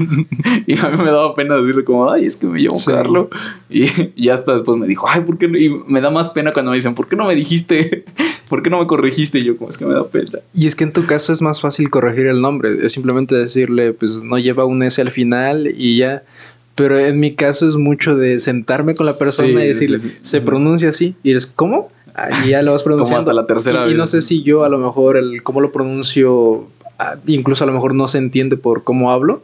Y ya lo digo. Y ya llega un punto en el que pues ya lo, ya lo digo, lo dejo así pasar. Y hay gente que sí, no sé, por querer aprender a decir bien mi nombre, sí me preguntan una y otra vez que si lo están diciendo está bien. Y ya llega un punto en el que digo, ya la verdad es que pues toda la vida he recibido el nombre a veces que me lo digan mal o lo digan diferente. Y ya no tengo problema. Incluso de ahí han sacado apodos que luego ves que ahí los de la iglesia también me dicen de, de Ah, cierta sí, forma. es cierto. Y pues no, no me quejo, es como lo siento normal. Eh, vuelvo a lo mismo, me siento raro el cuando una persona que, que no es cercana a mí o que no tiene nada que ver con el chiste local, como que me llama de esa forma. Pero si hay gente en donde se acerca y me dice, este, no sé, hermano tal, y nada, es como que para, para mí, para mí es chistoso. Y pues le contesto normal y todo. Ya después llega un rato en el que le dice, no, es que se llama así. Y dice, ah, yo, yo te, que te decía toda la vida de esta ¿Y forma. por qué no te haces el ofendido? Pues es que, no sé, como que no lo ignoro de alguna Bueno, forma. Me siento más incómodo cuando me llaman por mi segundo nombre, porque saben que no me gusta. Es, Ah, ¿no te gusta? No me gusta. ¿Por qué crees que no lo uso si no lo hubiera cambiado fácil a ese? A, a mí no me gusta porque, ¿cómo decirlo? Toda la vida, hasta los, ¿qué será? Hasta los 15, 18 años, nadie sabía mi nombre, mi segundo nombre. Y de alguna forma, no- yo siento que ese nombre no está conectado conmigo. Mm. Que está en mi documento porque ahí está, pero no está conectado conmigo porque nunca lo he usado. De alguna forma, no, nunca lo he usado. Hasta apenas, pues, eh, este año lo, lo usé y lo usé mucho. Y yo siento que gracias a eso, ya como que el que Mm. me digan de esa forma, ya medio puedo que reaccione. Ah, ya ya, hay un poco más de probabilidad de que reaccione. Pero antes me llamabas por ese nombre y ni en cuenta. Y que es un nombre muy, muy común y que a lo mejor de en un salón de 30 alumnos, tres pueda que lo tengan. Yo no contestaba porque pues no lo ignoraba. Pero, pues sí. Sí, ese es mi... Yo lo que hago, bueno, ya para cerrar ya nuestra hora de introducción, este, yo lo que hago es que la gente cuando no me conoce de repente me dice, ah, Carlos, ¿no? En la, en la, en la facultad me ha pasado varias veces. Como, ay, oye, Carlos. Y yo lo que hago es hacerme el ofendido. O sea, pero de broma es como, le digo, no me digas Carlos, por favor, y ya, por favor, no te refieras a mí. y después le digo, no, no es cierto. O sea, porque la gente se pone incómoda. Me gusta hacer sentir incómoda a la gente. Pero, o sea, por cosas sencillas como eso, está chistoso. ¿Y, a ti no te ha tocado tener que deletrear tu, tu nombre o, o tu apellido? O ya para... Mi segundo apellido sí lo he tenido que deletrear varias veces ¿Sí? porque como que no ese sí ese apellido sí no, o sea, yo no he conocido a nadie que lo tenga. Hace como un mes iba caminando y vi que traían como un arreglo de flores, o sea, de esos que dan en los velorios Sí. y decía familia y venía mi apellido, mi segundo apellido. Y se me hizo bien raro y dije, ¿qué pedo? O sea, porque es un nombre que, o sea, jamás, y además tampoco ese, el- ese apellido, mi segundo apellido no es el apellido biológico del papá biológico de mi mamá. O sea, ese apellido es del papá que le dio, del hombre que le dio el apellido a mi mamá. Entonces, pues como tal, yo no tengo ninguna relación, ni mi mamá tuvo relación con ese lado de su familia y yo, pues yo menos. Entonces, por eso es un apellido que yo nunca jamás he, he oído así que alguien más lo tenga. Y cuando vi el arreglo, sí me dio como curiosidad, ¿no? Y ya me le iba a acercar, pero se subieron a un coche y se fueron. Sí. Y yo dije, no mames, a lo mejor que sabían este, el origen de, de mi familia real y ya nunca lo supe. Pero sí, esos son, esos son los problemas que he tenido con, o sea, no nada más con mi nombre, con mi apellido también. Entonces es como, ah, pues ya, no pasa nada. Sí, en mi caso yo antes de cuando me cuando para el, no sé, dejar algún dato o cuando te piden tu nombre o algo así, yo ya automáticamente saco mi identificación y le digo, es que está complicado. Y ya lo ven, ah, sí, sí está complicado. y ya mejor lo, lo escriben. Luego para, no sé, cuando vas a sacar una tarjeta en algún súper o así para ganar puntos, luego me dicen, este... Nombre pues, completo. Dice, es, es sencillo, nada más deja tu número de teléfono y tu, y tu nombre y así. Y es de, ya volvemos otra vez. Y automáticamente lo voy sacando. Le digo, ahí está. Este, para, es que luego tengo que deletrearlo. Y ya lo, Sí. lo anotan más rápido. Pero sí, en mi caso es tanto nombre como apellido. Sí, también en mi caso. Mi nombre, mi segundo, no, es mi primer nombre. Mi Sí. primer nombre y mi segundo apellido son, para las personas es complicado. Nada más, no sé por qué es tan complicado, nada más con que sepas leer, pues ya. ¿no? Y ahorita que, que tengo alumnos, de repente hay unos que tienen un nombre medio raro, ¿no? Y pues yo lo leo así como está escrito, ¿no? Sí. Y ya me corrigen. Me dice, me... Ah, es un alumno que se llama Demian, pero dice Damián. Y pues Damián es un nombre este, común, ¿no? O bueno, medianamente común, ¿no? Por lo Sí. menos. No es raro así que digas, ay, nunca he escuchado. Pero dice, es Demian. Y yo, Ah, Damian, ¿no? Damian. Y yo como, hijo, estamos en México. sí, por favor. Te apellidas Damián y tú te llamas Brittany Yesen. ¿A poco te apellidas Digo, te Wayne? llamas... ¿Te apellidas Wayne o te apellidas Díaz? te apellidas este... Dam- Ah, ese es el hijo, ¿no? Pero bueno. Ya paga esto, ¿no? Ah, mira. ¿Qué hicimos esta semana? Íbamos a leer un libro y ver una película. ¿Sí leíste el libro? Claro, ayer lo terminé. Ayer lo terminaste. ¿Y qué tal?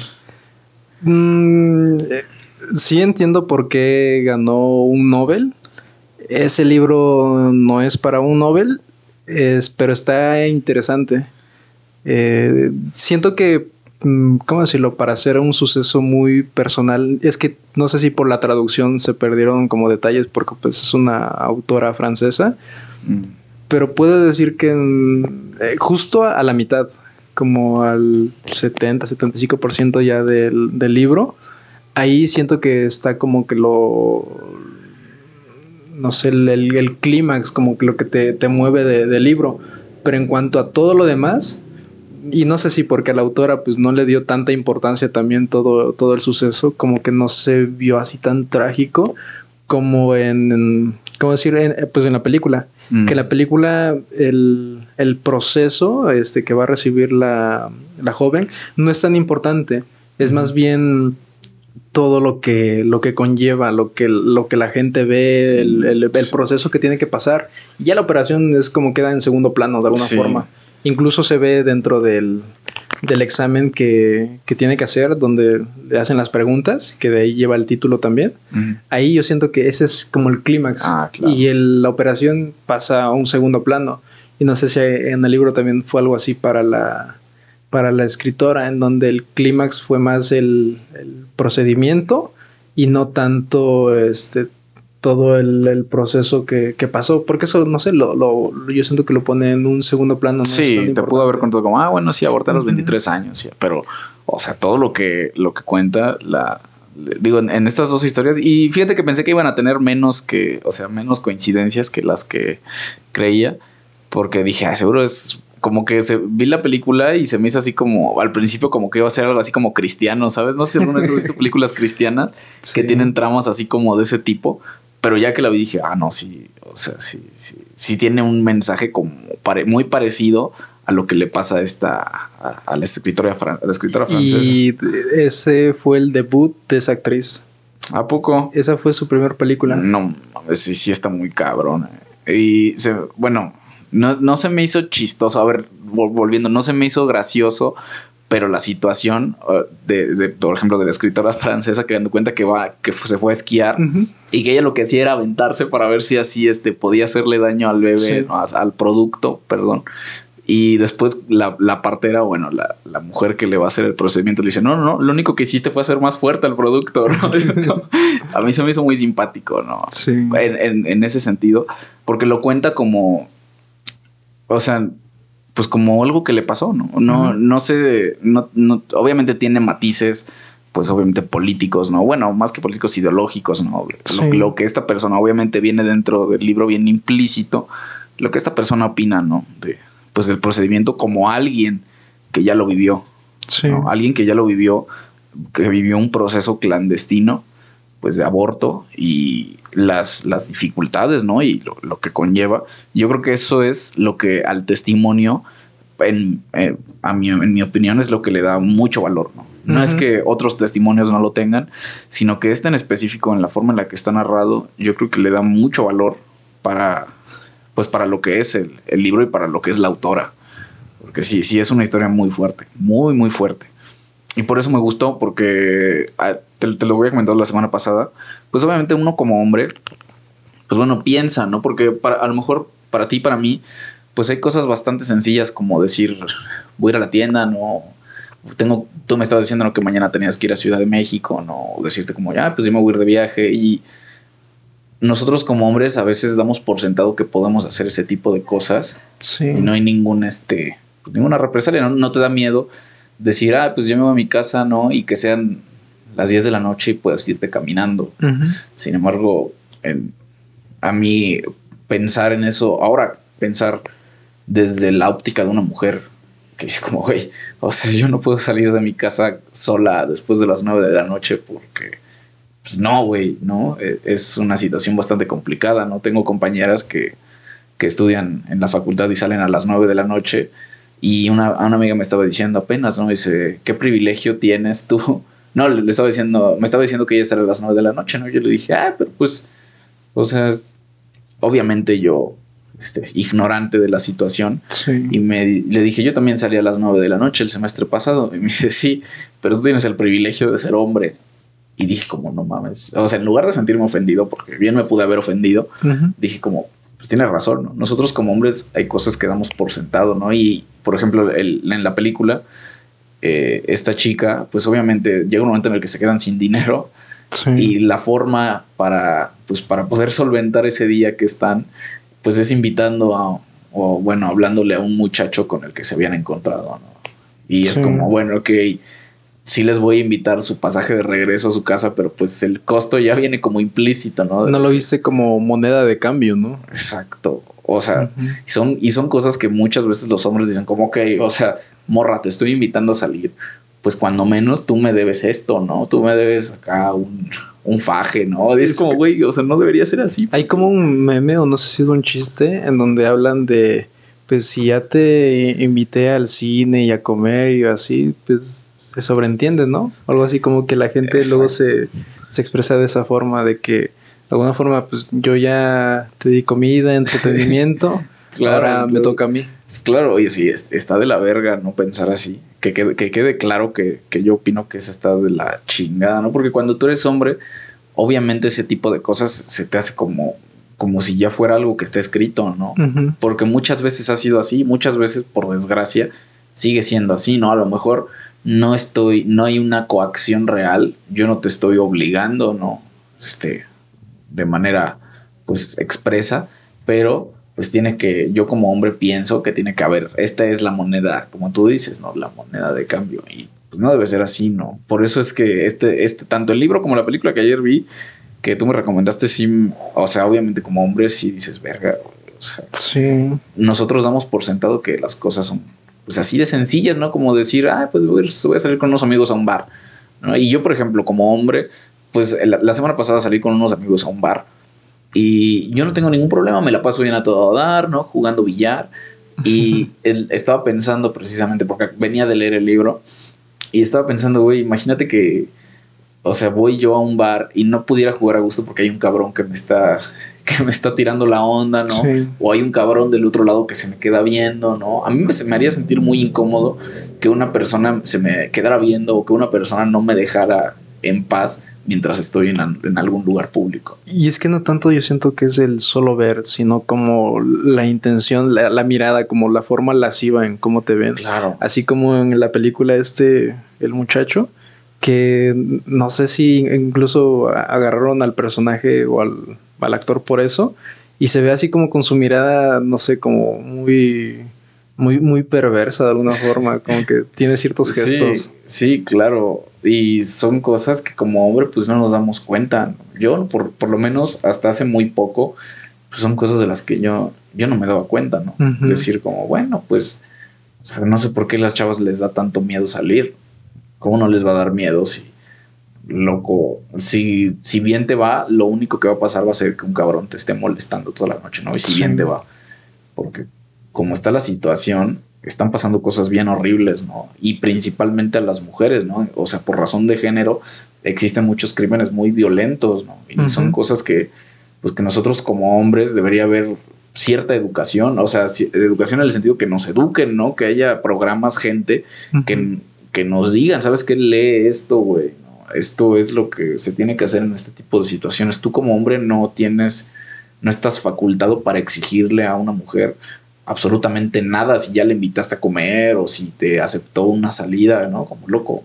no, no está bien. Pero bueno, eso es como lo que yo opino como, pues como hombre, ¿no? Y yo sé que, o sea, yo también pienso, porque al principio cuando veía este tipo de situaciones decía como, pues qué exageradas, ¿no? Nada más dile al vato que no. ¿no? O, qué, poca fuerza tienes, ¿no? Para, mental para, para hacer, sentirte agredida porque un cabrón te está viendo, Pero, pues viéndolo, pues de una forma más, más como decirlo, más empática, sí está, pues este apoyo, ¿no? Decir, güey, no, o sea, no está cool.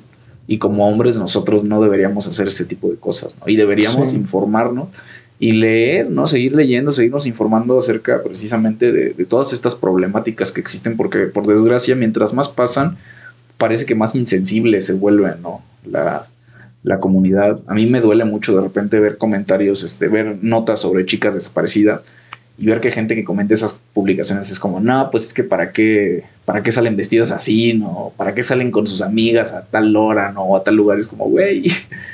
O sea, a mí no me gusta que la gente me diga a dónde puedo o a dónde no puedo ir, ¿no?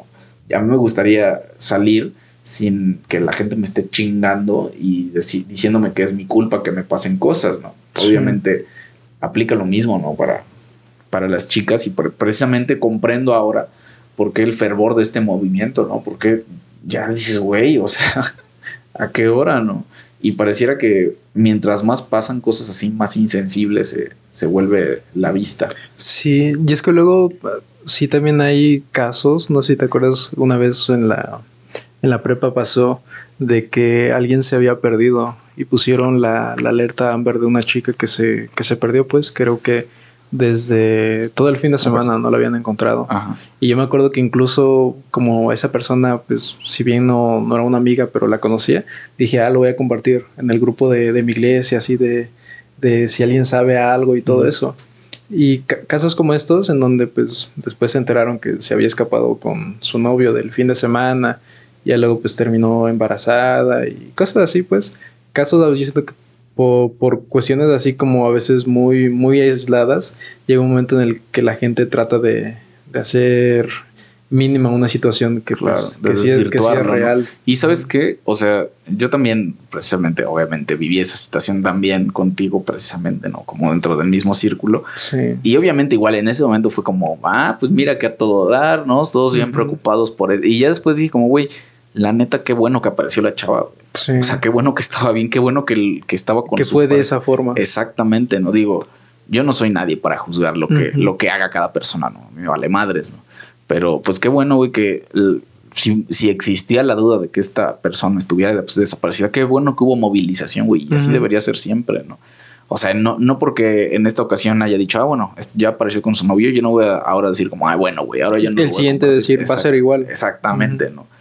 O sea, no, no es así, ¿no? Siempre que está en, nuestras manos, pues decir, va, ¿no? Y como hombre, o sea, sí, sí decirle, ¿no? También a tus compas como, oye, o sea, este pedo no está cool, ¿no? Y te lo digo porque yo muchas veces con mis amigos, sí, o sea, como te digo, en este mismo contexto como de bromas, pues siempre existe, ¿no? El, el hablar de este tipo de cosas. Ahorita ya no, por suerte, pero de este tipo de cosas, ¿no? Y ahora sí ya es como muy distinto, ¿no? Digo, a mí me da gusto por las personas que, con las que me rodeo, que saber que ya existe también esta conciencia, ¿no? De decir, ok, este, de este pedo mejor no hay que hablar, ¿no? De no vamos a hablar mal de una, de una chava porque andaba con alguno de nosotros y ahora tiene otro novio, ¿no? O sea, no, güey, no, al contrario, o sea, es simplemente, no porque una mujer sea mujer, no puede no puede tener más de una pareja, no, no puede hacer.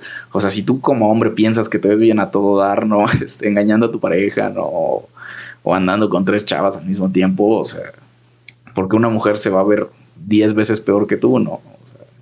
entonces, pues bueno, existe, debe existir esta sensibilización y pues también esta deconstrucción, ¿no? De, de la masculinidad, de, pues bueno, empezar a, a cuestionarnos por qué nos comportamos como nos comportamos y por qué las cosas que nos parecen chistosas o alarmantes nos parecen de, esa forma, ¿no? Este, intentar ver con perspectiva de género. Es lo que yo pienso. Pues a lo mejor estoy. Ahorita me va a decir un señor que viene un señor y me dice que estoy bien tonto, ¿no? Que en sus tiempos no pasaban ese tipo de cosas y eran mucho más machistas, pero pues bueno, no sé, es lo, es lo que yo opino y este tipo de, de contenidos a mí como hombre me, han servido mucho, ¿no? Precisamente para cambiar pues un poco la perspectiva, ¿no? De ver diferente, de forma diferente, pues cómo, cómo es, ¿no? Porque pues como hombres no, no, no nos cuesta mucho, ¿no? Ser hombres, ¿no? No, te sale caro salir a las 12 de la noche con tus amigos, pues no te, no te sale nada caro, ¿no? Pero como mujer, no hay, quienes hay quienes ya no regresan a su casa, ¿no? Entonces tiene que existir esta pues no está. Yo creo que debería ser una campaña, ¿no? De sensibilización, y principalmente con, con los hombres, con nosotros. Sí, pues no sé si recuerdas la escena en la película que están en el autobús en donde pues estas chicas eh, pues están simplemente en sus asientos este, tranquilos mm. y este vato el que al, final les da el dinero para que después regresen como que se me hizo un detalle que después igual en una crítica este como que me hizo resaltarlo más en el punto de cómo con qué derecho con qué autoridad esta persona, no sé, se involucra con, con esta persona así de, tocándola en el sentido de que como que, no sé, como que rompe su espacio personal y es, no sé, como simplemente toca, creo que su hombro o su brazo. Y pues la chica como que voltea, ¿no? Porque pues estás en un, en un camión en donde pues, no conoces en teoría a nadie, a nadie, no está pasando ninguna situación este, de peligro o así. Y al contrario, pues tú estás, no sé, en tu, en tu viaje y es como si a ti, un, señor o cualquier persona, eh, nos estuvieras con unos audífonos y, y, te, toca, ¿no? Y así es como pues, ¿por, qué me, ¿por qué te diriges a mí? No sé. Sí. Y no es como para informarte algo, sino sabes que automáticamente es por porque quiere algo, no sé, algo de ti o quiere sacarte de la plática. Y a veces también del otro lado, ¿no? De la persona, de entender a veces las señales de no sé, no quiero platicar o no, quiero saber nada de ti. Y sí, sí, sí es raro, porque, bueno, a mí me pasó cuando estaba en, un transporte, este, allá pues en, las de Europa, de que yo siempre llevaba un libro, porque como el inglés pues no, no lo domino, medio lo entiendo, pero dije, no quiero ponerme en una situación en donde tenga que, hablar con alguien o así. Y siempre sacaba mi libro. que me y siempre, siempre iba, iba leyendo. Y en este, pues no me pasó algo parecido, pero más o menos como que lo, lo, llego a entender de que una señora, una viejita bien amable, se me acercó y yo así de, este era mi momento en el que no me tenía que hablar nadie. Y ya me empieza a preguntar de, de, que si está bueno el libro o así. Y digo, ah, sí, está, está muy bien y no sé Fine, fine, fine, very good, very good, very good. está, está todo bien y pues así como por no dejarla así nada más sin decir nada. Y ya le muestro como que la portada y se da cuenta que, que es en español y es japonés y todo. Y ya luego me dice, ah, aquí, ah, en tal museo va a haber una exposición y de tal cosa. Le digo, ah, muchas gracias. Y ya no, hasta ahí corté porque hasta ahí llegaba mi mm. conversación. Pero si llega un punto en el que hay, no sé, creo que hay personas o habemos personas que no entendemos, ¿no? Ese momento de, ok, pues ahorita la persona no quiere platicar y mm. simplemente como que hay que respetar también eso. Sí, eh, yo también me pasa de repente. El otro día ya te había contado que estaba en tu facultad y pues yo voy a tu facultad, ahí a la facultad de arquitectura, porque una, nadie, o sea, no conozca a nadie y nadie me conoce. Entonces me puedo sentar a leer a gusto. Y se me acercó una chica, ¿no? Y ya como que me empezó a, a hacer preguntas y pues la neta, yo sí fue así como, ah, sí, o sea, como muy tajante también, como, ok, me interrumpiste, pero o sea, soy cortés, ¿no? Y tenemos esta plática, ¿no? Y hasta eso la chava sí llegó un momento en el que dijo, ay, como que, o sea, ya como que, ay, bueno, ahí nos vemos, ¿no? Y ya como, ah, cuídate. Ya, adiós, ¿no? Sí. Pero pregúntale a cualquier chica, o sea, si alguna vez se le ha acercado un vato así de la nada y qué tan difícil ha sido para, para esta persona, para la mujer, o sea, ya cortar la conversación. Darles a entender, que el vato entienda que no quiere hablar contigo.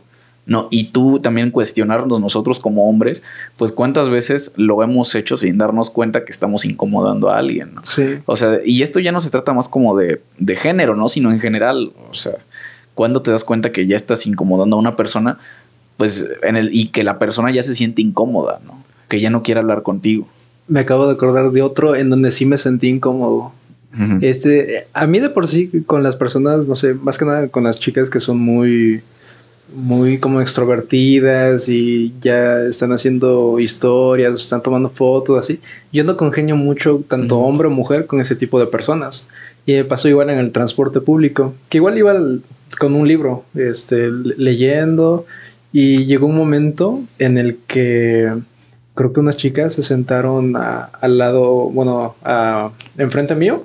Y en eso se están tomando como, estás en el transporte, no, ni siquiera estás en una zona tan, tan buena. Mm. Y se están como que grabando una historia. Y yo como por reojo, entre que medio leía, alcanzo a ver que llega un momento que están grabando eh, la historia y veo que me están tomando varios segundos a mí.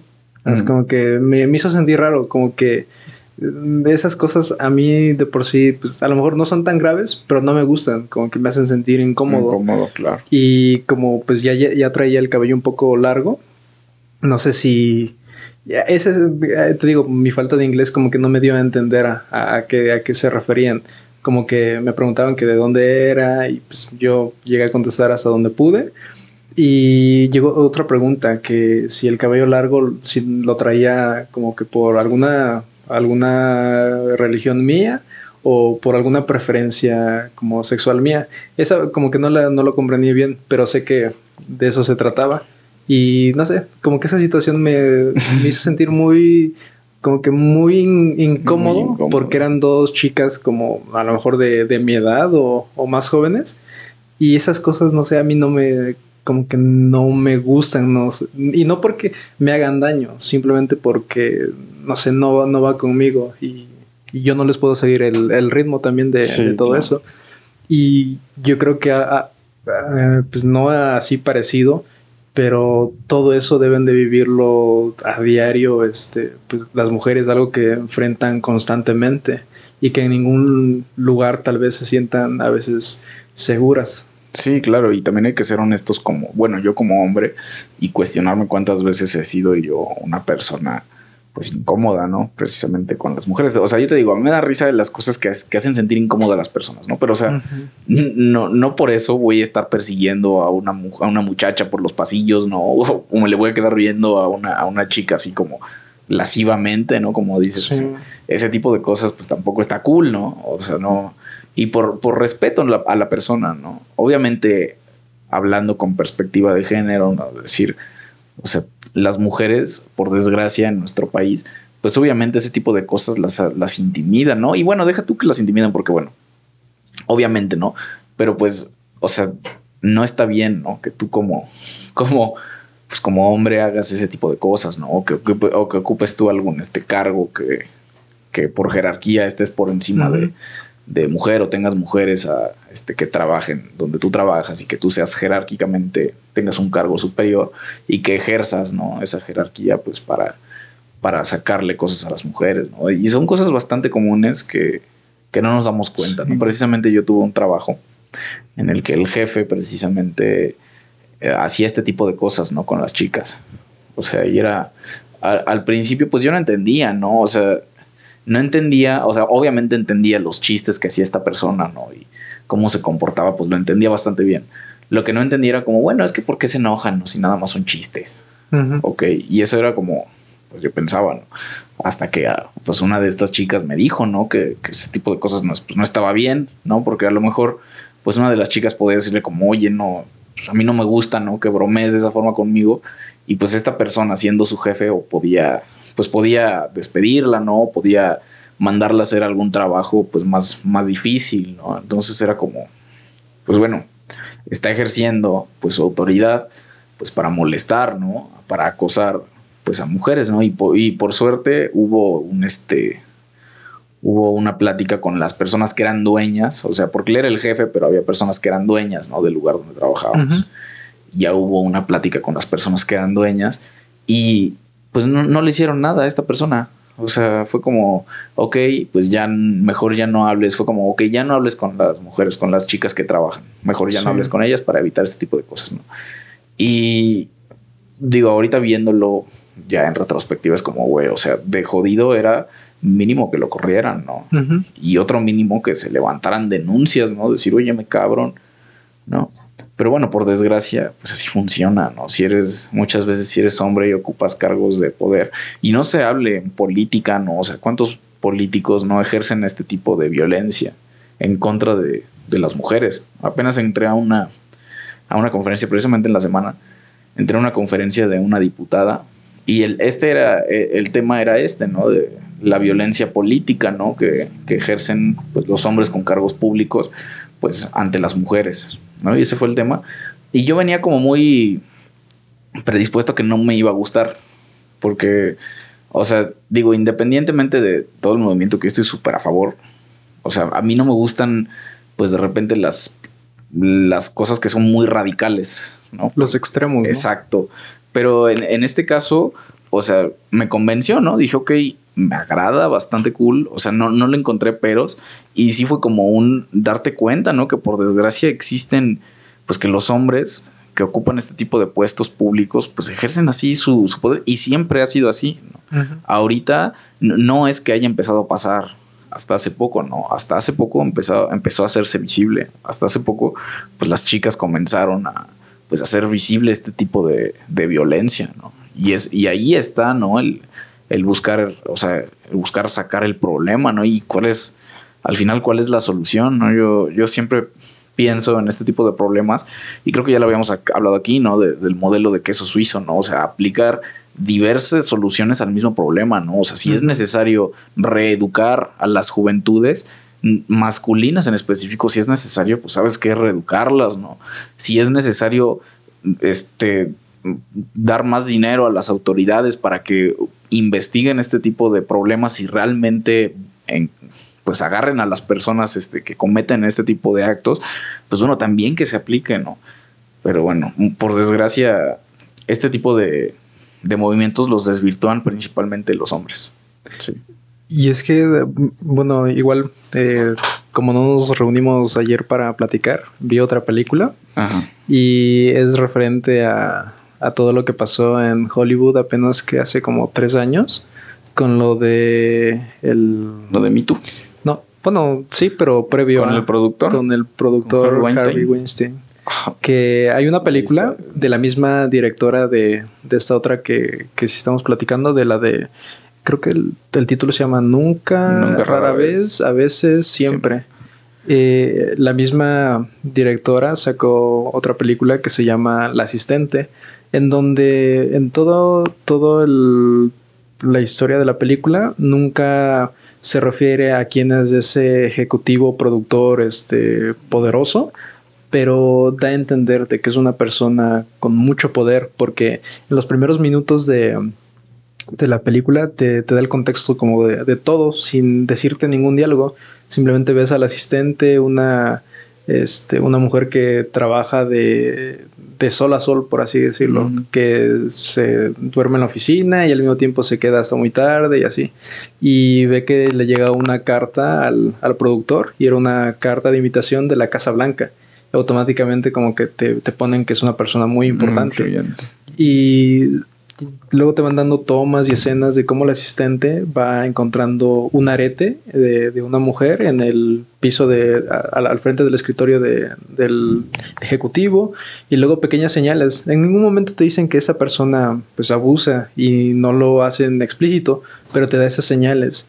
Y llega un momento en el que este, la asistente está acomodando varias cajas así como de inyecciones y te dice en, en una oficina para qué necesitas inyecciones y ya después no te lo dice la película pero entiendes que es como como este como un Viagra de alguna forma lo que se está inyectando y que son paquetes así en, Joder. en donde tendría que ser el botiquín de, de, este, de primeros auxilios son puros paquetes así de, de inyecciones y pues la asistente llega un momento en el que se siente preocupada porque llega otra muchacha que viene de, de un pueblo de Estados Unidos y se ve, se ve el contraste, por no decir que, que hay personas que, que, que son bonitas y no, como que se ve el contraste en que cierta persona, bueno, la, la que llega del pueblo, se ve más, no sé, más, este, como la película dice, que es más del gusto del productor.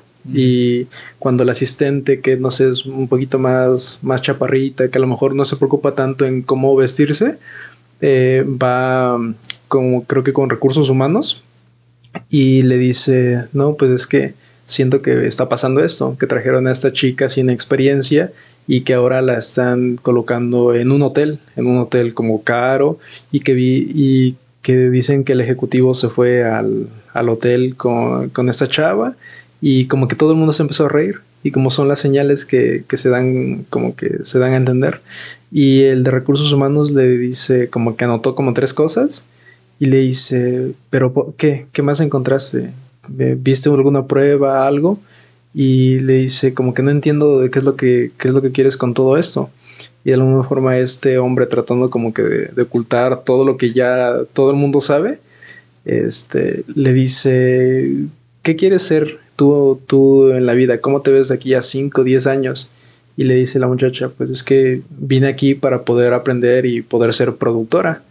Y le dice, pues, dice, vas en buen camino, pero si haces esto, si yo levanto un acta, si queda el precedente de que alguien, no sé, denunció al ejecutivo, dice, automáticamente todas tus puertas se van a cerrar. Así como, pues, lo que pasó en la, en la vida real con Harvey Weinstein, que con cada actriz que se negó o que lo, rechazó, alguna, de alguna forma, pues, no no, no brilló. Y pues este vato estaba tan bien blindado que creo que leía en un, bueno, escuchaba en un documental que incluso creo que tenía un contratado a, un equipo de espionaje para que las mujeres que, lo rechazaron o, que no querían estar con él, que automáticamente este, fueran este, silenciadas, pues, este, que, no, que no supieran de ellas. Y pues este hombre que incluso creo que en la Academia de Cine de tanto de Inglaterra como de Estados Unidos, pues era creo que de los máximos puestos, como que mención honorífica y cosas así. Y a la final, pues te das cuenta que era un depredador este, sexual, que no sé si una lista de 100 o más personas que han pasado. y hasta que, que no se escuchó de la voz de, no me acuerdo qué actriz, pero una actriz ya de, de años y de que, decían pues una persona que no es joven, sino una persona ya, ya adulta, madura, hasta que una persona así alzó la voz, como que no, no escuchaban a nadie. Y, y, es ahí donde decían que productores como este, el, ¿cómo se llama el de Pulp Fiction? El, el director. Tarantino. Como Tarantino y Ben Affleck formaban parte a lo mejor del círculo de, tal vez no amigos, pero era con personas con las que, cuales este, convivía, que como que no les sorprendía, sino que sabían o, intuían que cosas así ya pasaban. Pero es ese punto en donde toda, toda esa, esa red eh, va protegiendo al principal, si no sé, por miedo a enfrentar a alguien poderoso o por simplemente, no sé, como que esa normalidad como la ven que se, que se acabe, por así decirlo. Claro, pues es romper el, pacto patriarcal, ¿no? A mí me da risa porque suena muy chistoso, ¿no? El pacto patriarcal, pero, o sea, nosotros como hombres, somos cómplices, ¿no? Muchas veces cuando no dices nada, ¿no? Cuando no le dices a tu cuate como, oye, o sea, no está cool, ¿no? No está cool que andes mandando fotos de chavas, ¿no? O sea, no, no está chido lo que nos tocó vivir en, la prepa, ¿no? Creo que el último año o, la mitad, que a cada rato hubo situaciones de que ya se filtraron fotos de una persona, videos. Y sabes que en ese momento sí es como, ay, a ver, no, obviamente, güey, pues como, como joven y obviamente criado en este tipo de, en un seno, o sea, machista, ¿no? Y pues no, no, no voy a decir, güey, que, está bien o que está mal, ¿no? Esto voy a decir que es una cultura, pues que está muy impregnada, ¿no? pues en, Latinoamérica, ¿no? Y en general en muchas familias. Y obviamente que tratar de deconstruir eso, pues está cabrón, ¿no? Y ahorita lo ves y decir, güey, pues no, no está chido, ¿no? Nosotros como hombres, pues debemos decir, güey, no, o sea, no, no, está bien que andes mandando ese tipo de cosas, no está bien que andes persiguiendo a muchachas en la calle, ¿no? No está bien que andes acosando a una chava que porque no quiso salir contigo y ahora tú te enojas, ¿no? Y, le insistes tres veces más, o sea, no, güey, no está cool, ¿no? Y pues de eso se trata de, pues yo creo, pues, ¿no? Como hombre de eso se trata de romper el pacto, ¿no? Eh, muchas veces algunos piensan, ¿no? Que, que, estos movimientos feministas son muy radicales y yo creo que sí son radicales, pero, o sea, todo ese tipo de movimientos tiene que ser radicales, ¿no? Porque si no, no hay otra forma de de ser escuchado, ¿no? Y yo creo que en este tipo de casos, pues las feministas están pues de tu lado, güey. ¿En qué sentido? En que ellas se dan cuenta de que el patriarcado afecta a todos. O sea, afecta a niños que están siendo criados bajo ese mismo esquema, ¿no? En el que les, les los educan para que sigan con estos dogmas que vienen de generaciones y generaciones y generaciones y generaciones, ¿no? Y se trata de, de romper eso, ¿no? yo espero que, pronto sea así, ¿no? Pues lo que nos toca es, pues seguirnos deconstruyendo, ¿no? Seguir viendo, seguir leyendo este tipo de contenidos que... El acontecimiento. El acontecimiento, ¿no? Leer, ese tipo de cosas que, este, pues que hacen evidentes cosas que ya existen, ¿no? Y en, por ejemplo, en este caso específico del aborto, ya te lo había dicho la semana pasada, no, yo no tengo opinión, pero pues van a seguir pasando, ¿no? Aunque, aunque digan que es ilegal, ¿no? Aunque digan que, que, es malo, ¿no? Que, que no le hace bien a Diosito, pues van a seguir pasando. O sea, van a seguir pasando ese tipo de cosas. La cosa es, pues, cuántas chavas se van a morir por abortos clandestinos y cuántas no. Es lo que te, iba a decir. Eso es algo que me gustó mucho de, del libro. Lo demás casi, no sé, como que no conecte tanto, pero me gustó esa parte de cuando termina todo el proceso de haber viajado, no sé, creo dos horas en, en tren hasta llegar a, creo que París, en donde ya encuentra una persona que le pueda ayudar al final ya cuando se lo cuenta a sus amigos y, al, doctor, como que ya toda la gente ahí sí la quiere apoyar.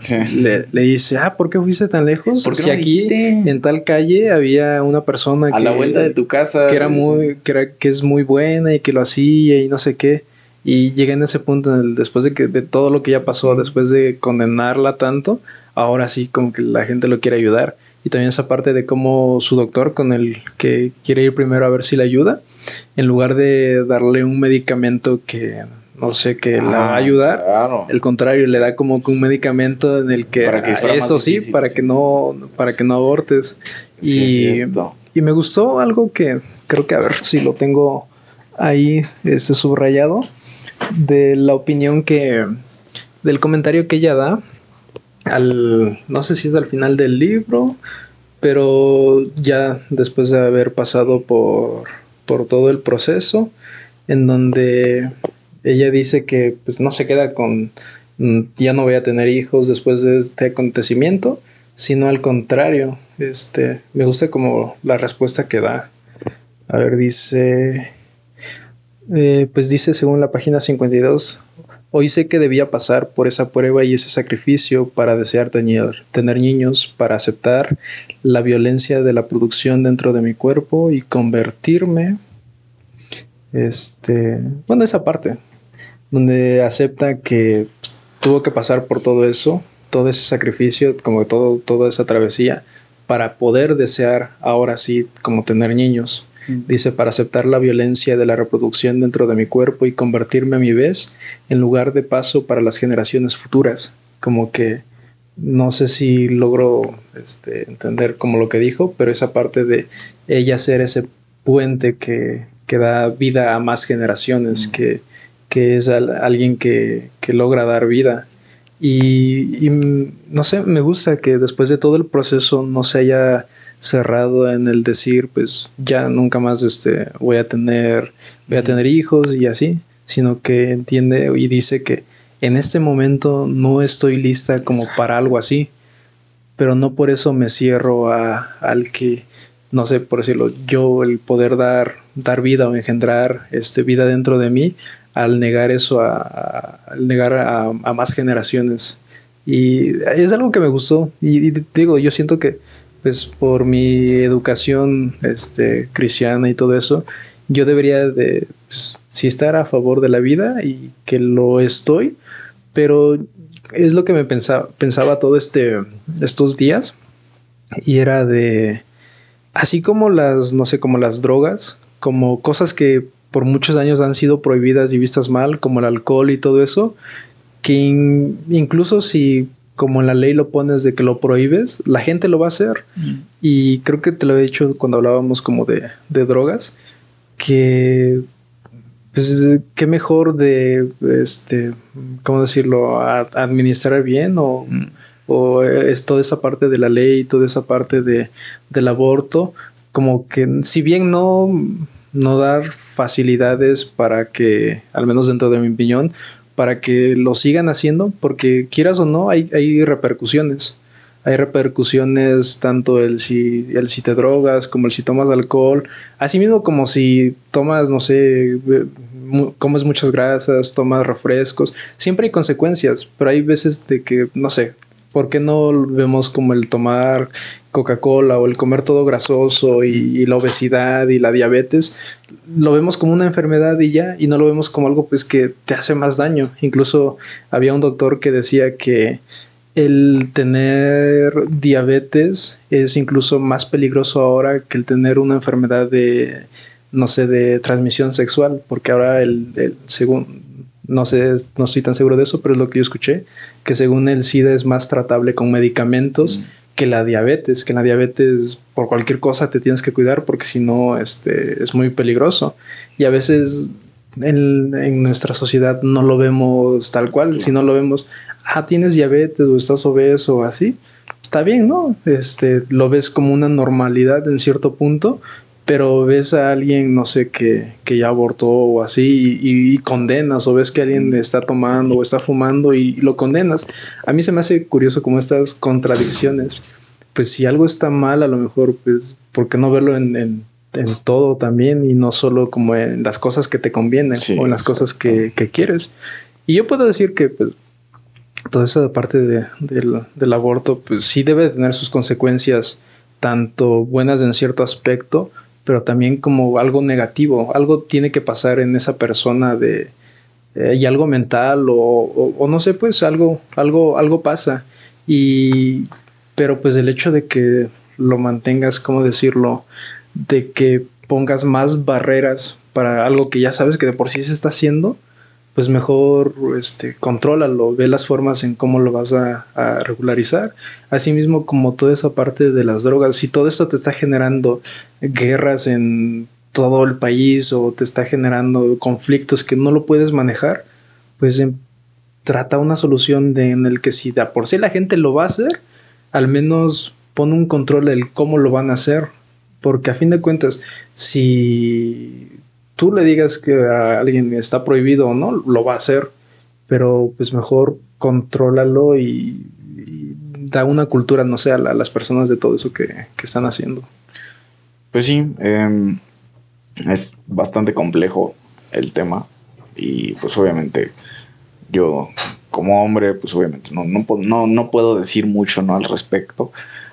Yo creo que cada quien debería ser libre de, de elegir, ¿no? Y, sí, efectivamente, esta mujer volvió a tener, tiene dos hijos, tuvo dos hijos después de, de, lo que le pasó, pues sí, se embarazó, ¿no? Y fue, fue madre cuando lo quiso ser, ¿sí? Y yo creo que eso es, ahí, ahí está, ¿no? No puedes pedirle a una persona que haga algo, obligarla a hacer algo, pues cuando no puede, ¿no? Cuando no está en condiciones de hacerlo, ¿no? Obligar a menores de edad, ¿no? A dar a luz, cuando claramente sabes que una menor de edad no está ni en condiciones físicas, ni económicas, ni emocionales, ¿no? De traer una vida al mundo, pues bueno, debes ponderar, ¿no? Y, y te dicen, ok, entonces trae a esta persona al mundo y dale en adopción, o sea, entonces es que dejar que, la, que el producto, dejar que este producto que van a hacer, pues viva una vida miserable.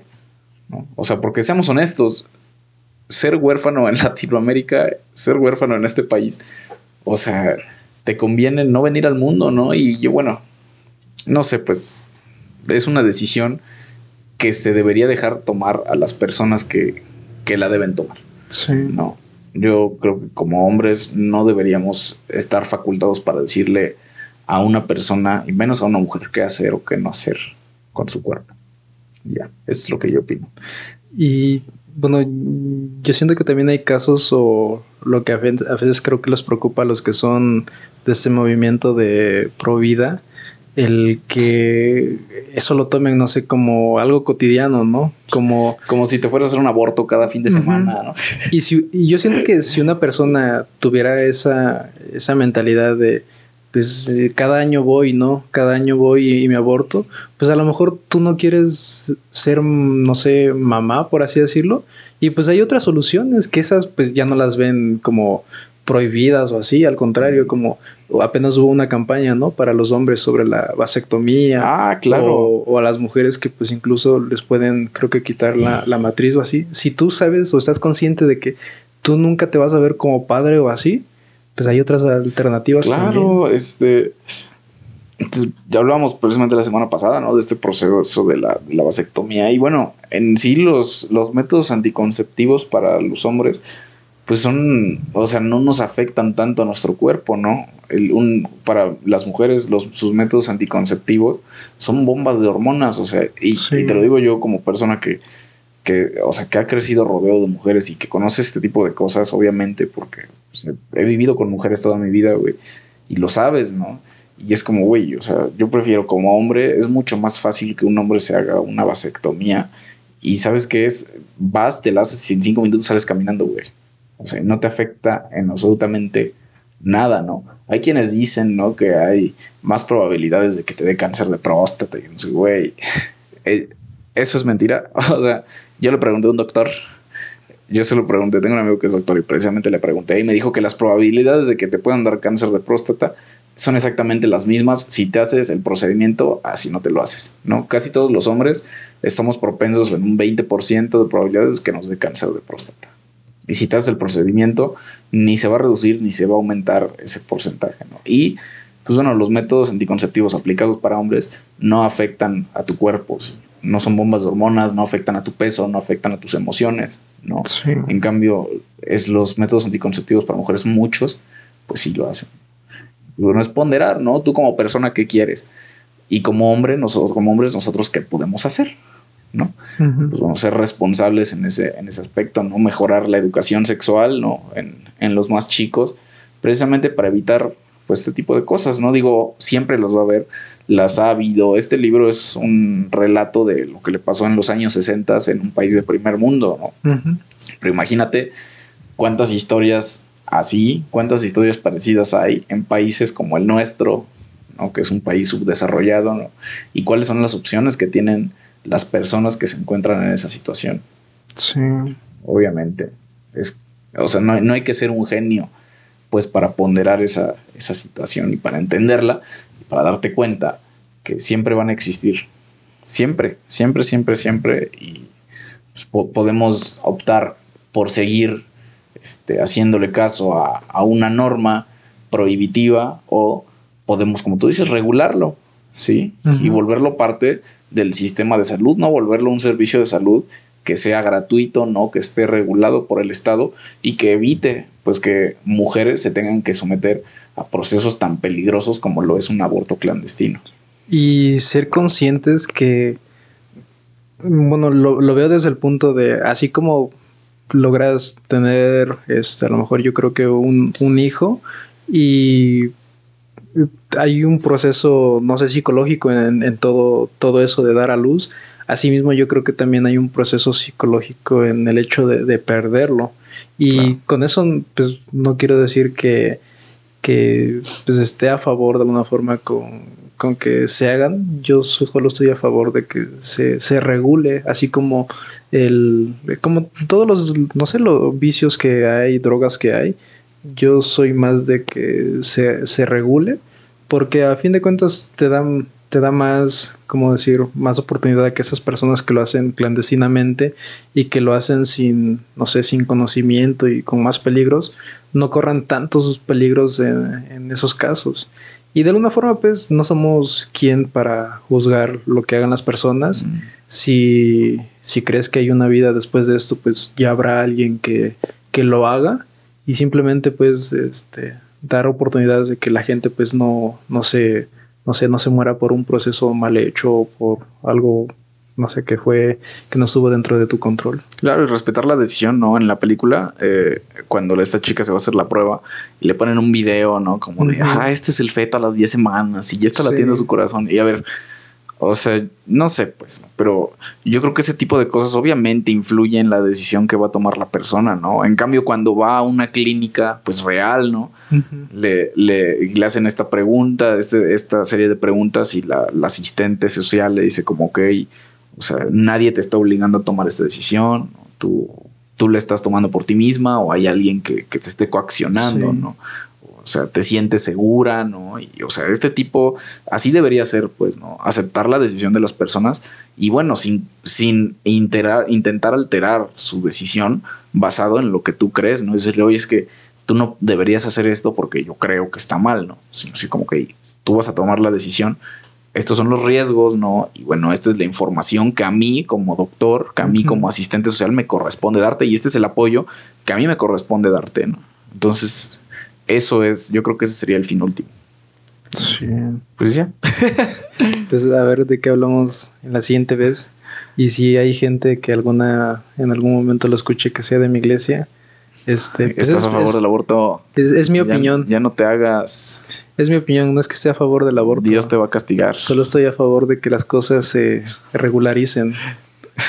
Yo, yo digo. Bueno, yo no te puedo decir que estoy a favor o en contra de nada. Yo solo estoy a favor de que la gente decida. Y si la gente decide hacer algo o no, adelante. Pues es, es casi la misma idea que compartimos los dos, solo que lo decimos yo siento que de otra forma. Mm. De que yo siento tú quieres que la gente sea libre de tomar sus decisiones y que se les dé la facilidad para tomarlas. Si es un no, pues está bien, tienes estas facilidades. Y si es un sí, tienes estas facilidades. Y yo de alguna forma lo digo en el plan de que se, se regularice para que así este, pues, haya también esas posibilidades para, para todos.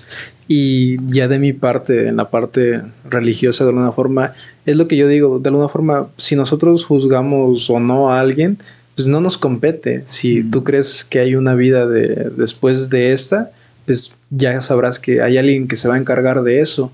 Y al contrario, eh, como veíamos en la película, que hay esas personas que te apoyan en ese proceso, más bien sería, ok, apoya a la persona en ese proceso. Tal vez no vas a estar a favor de la decisión que está tomando, pero pues te apoyo en ese proceso.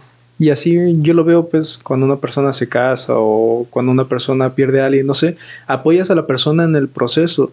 Ya la decisión o lo que haya pasado pues ya no te compete porque no es algo que, que tú decidas. Pero si tú quieres a la persona, la apoyas en el, en el proceso, yo siento. Claro. Pues bueno, excelentes contenidos.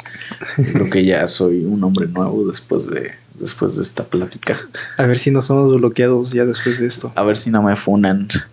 A ver si las jovencitas no se enojan por lo que voy a decir. El profe misógino a punto de decir una marranada.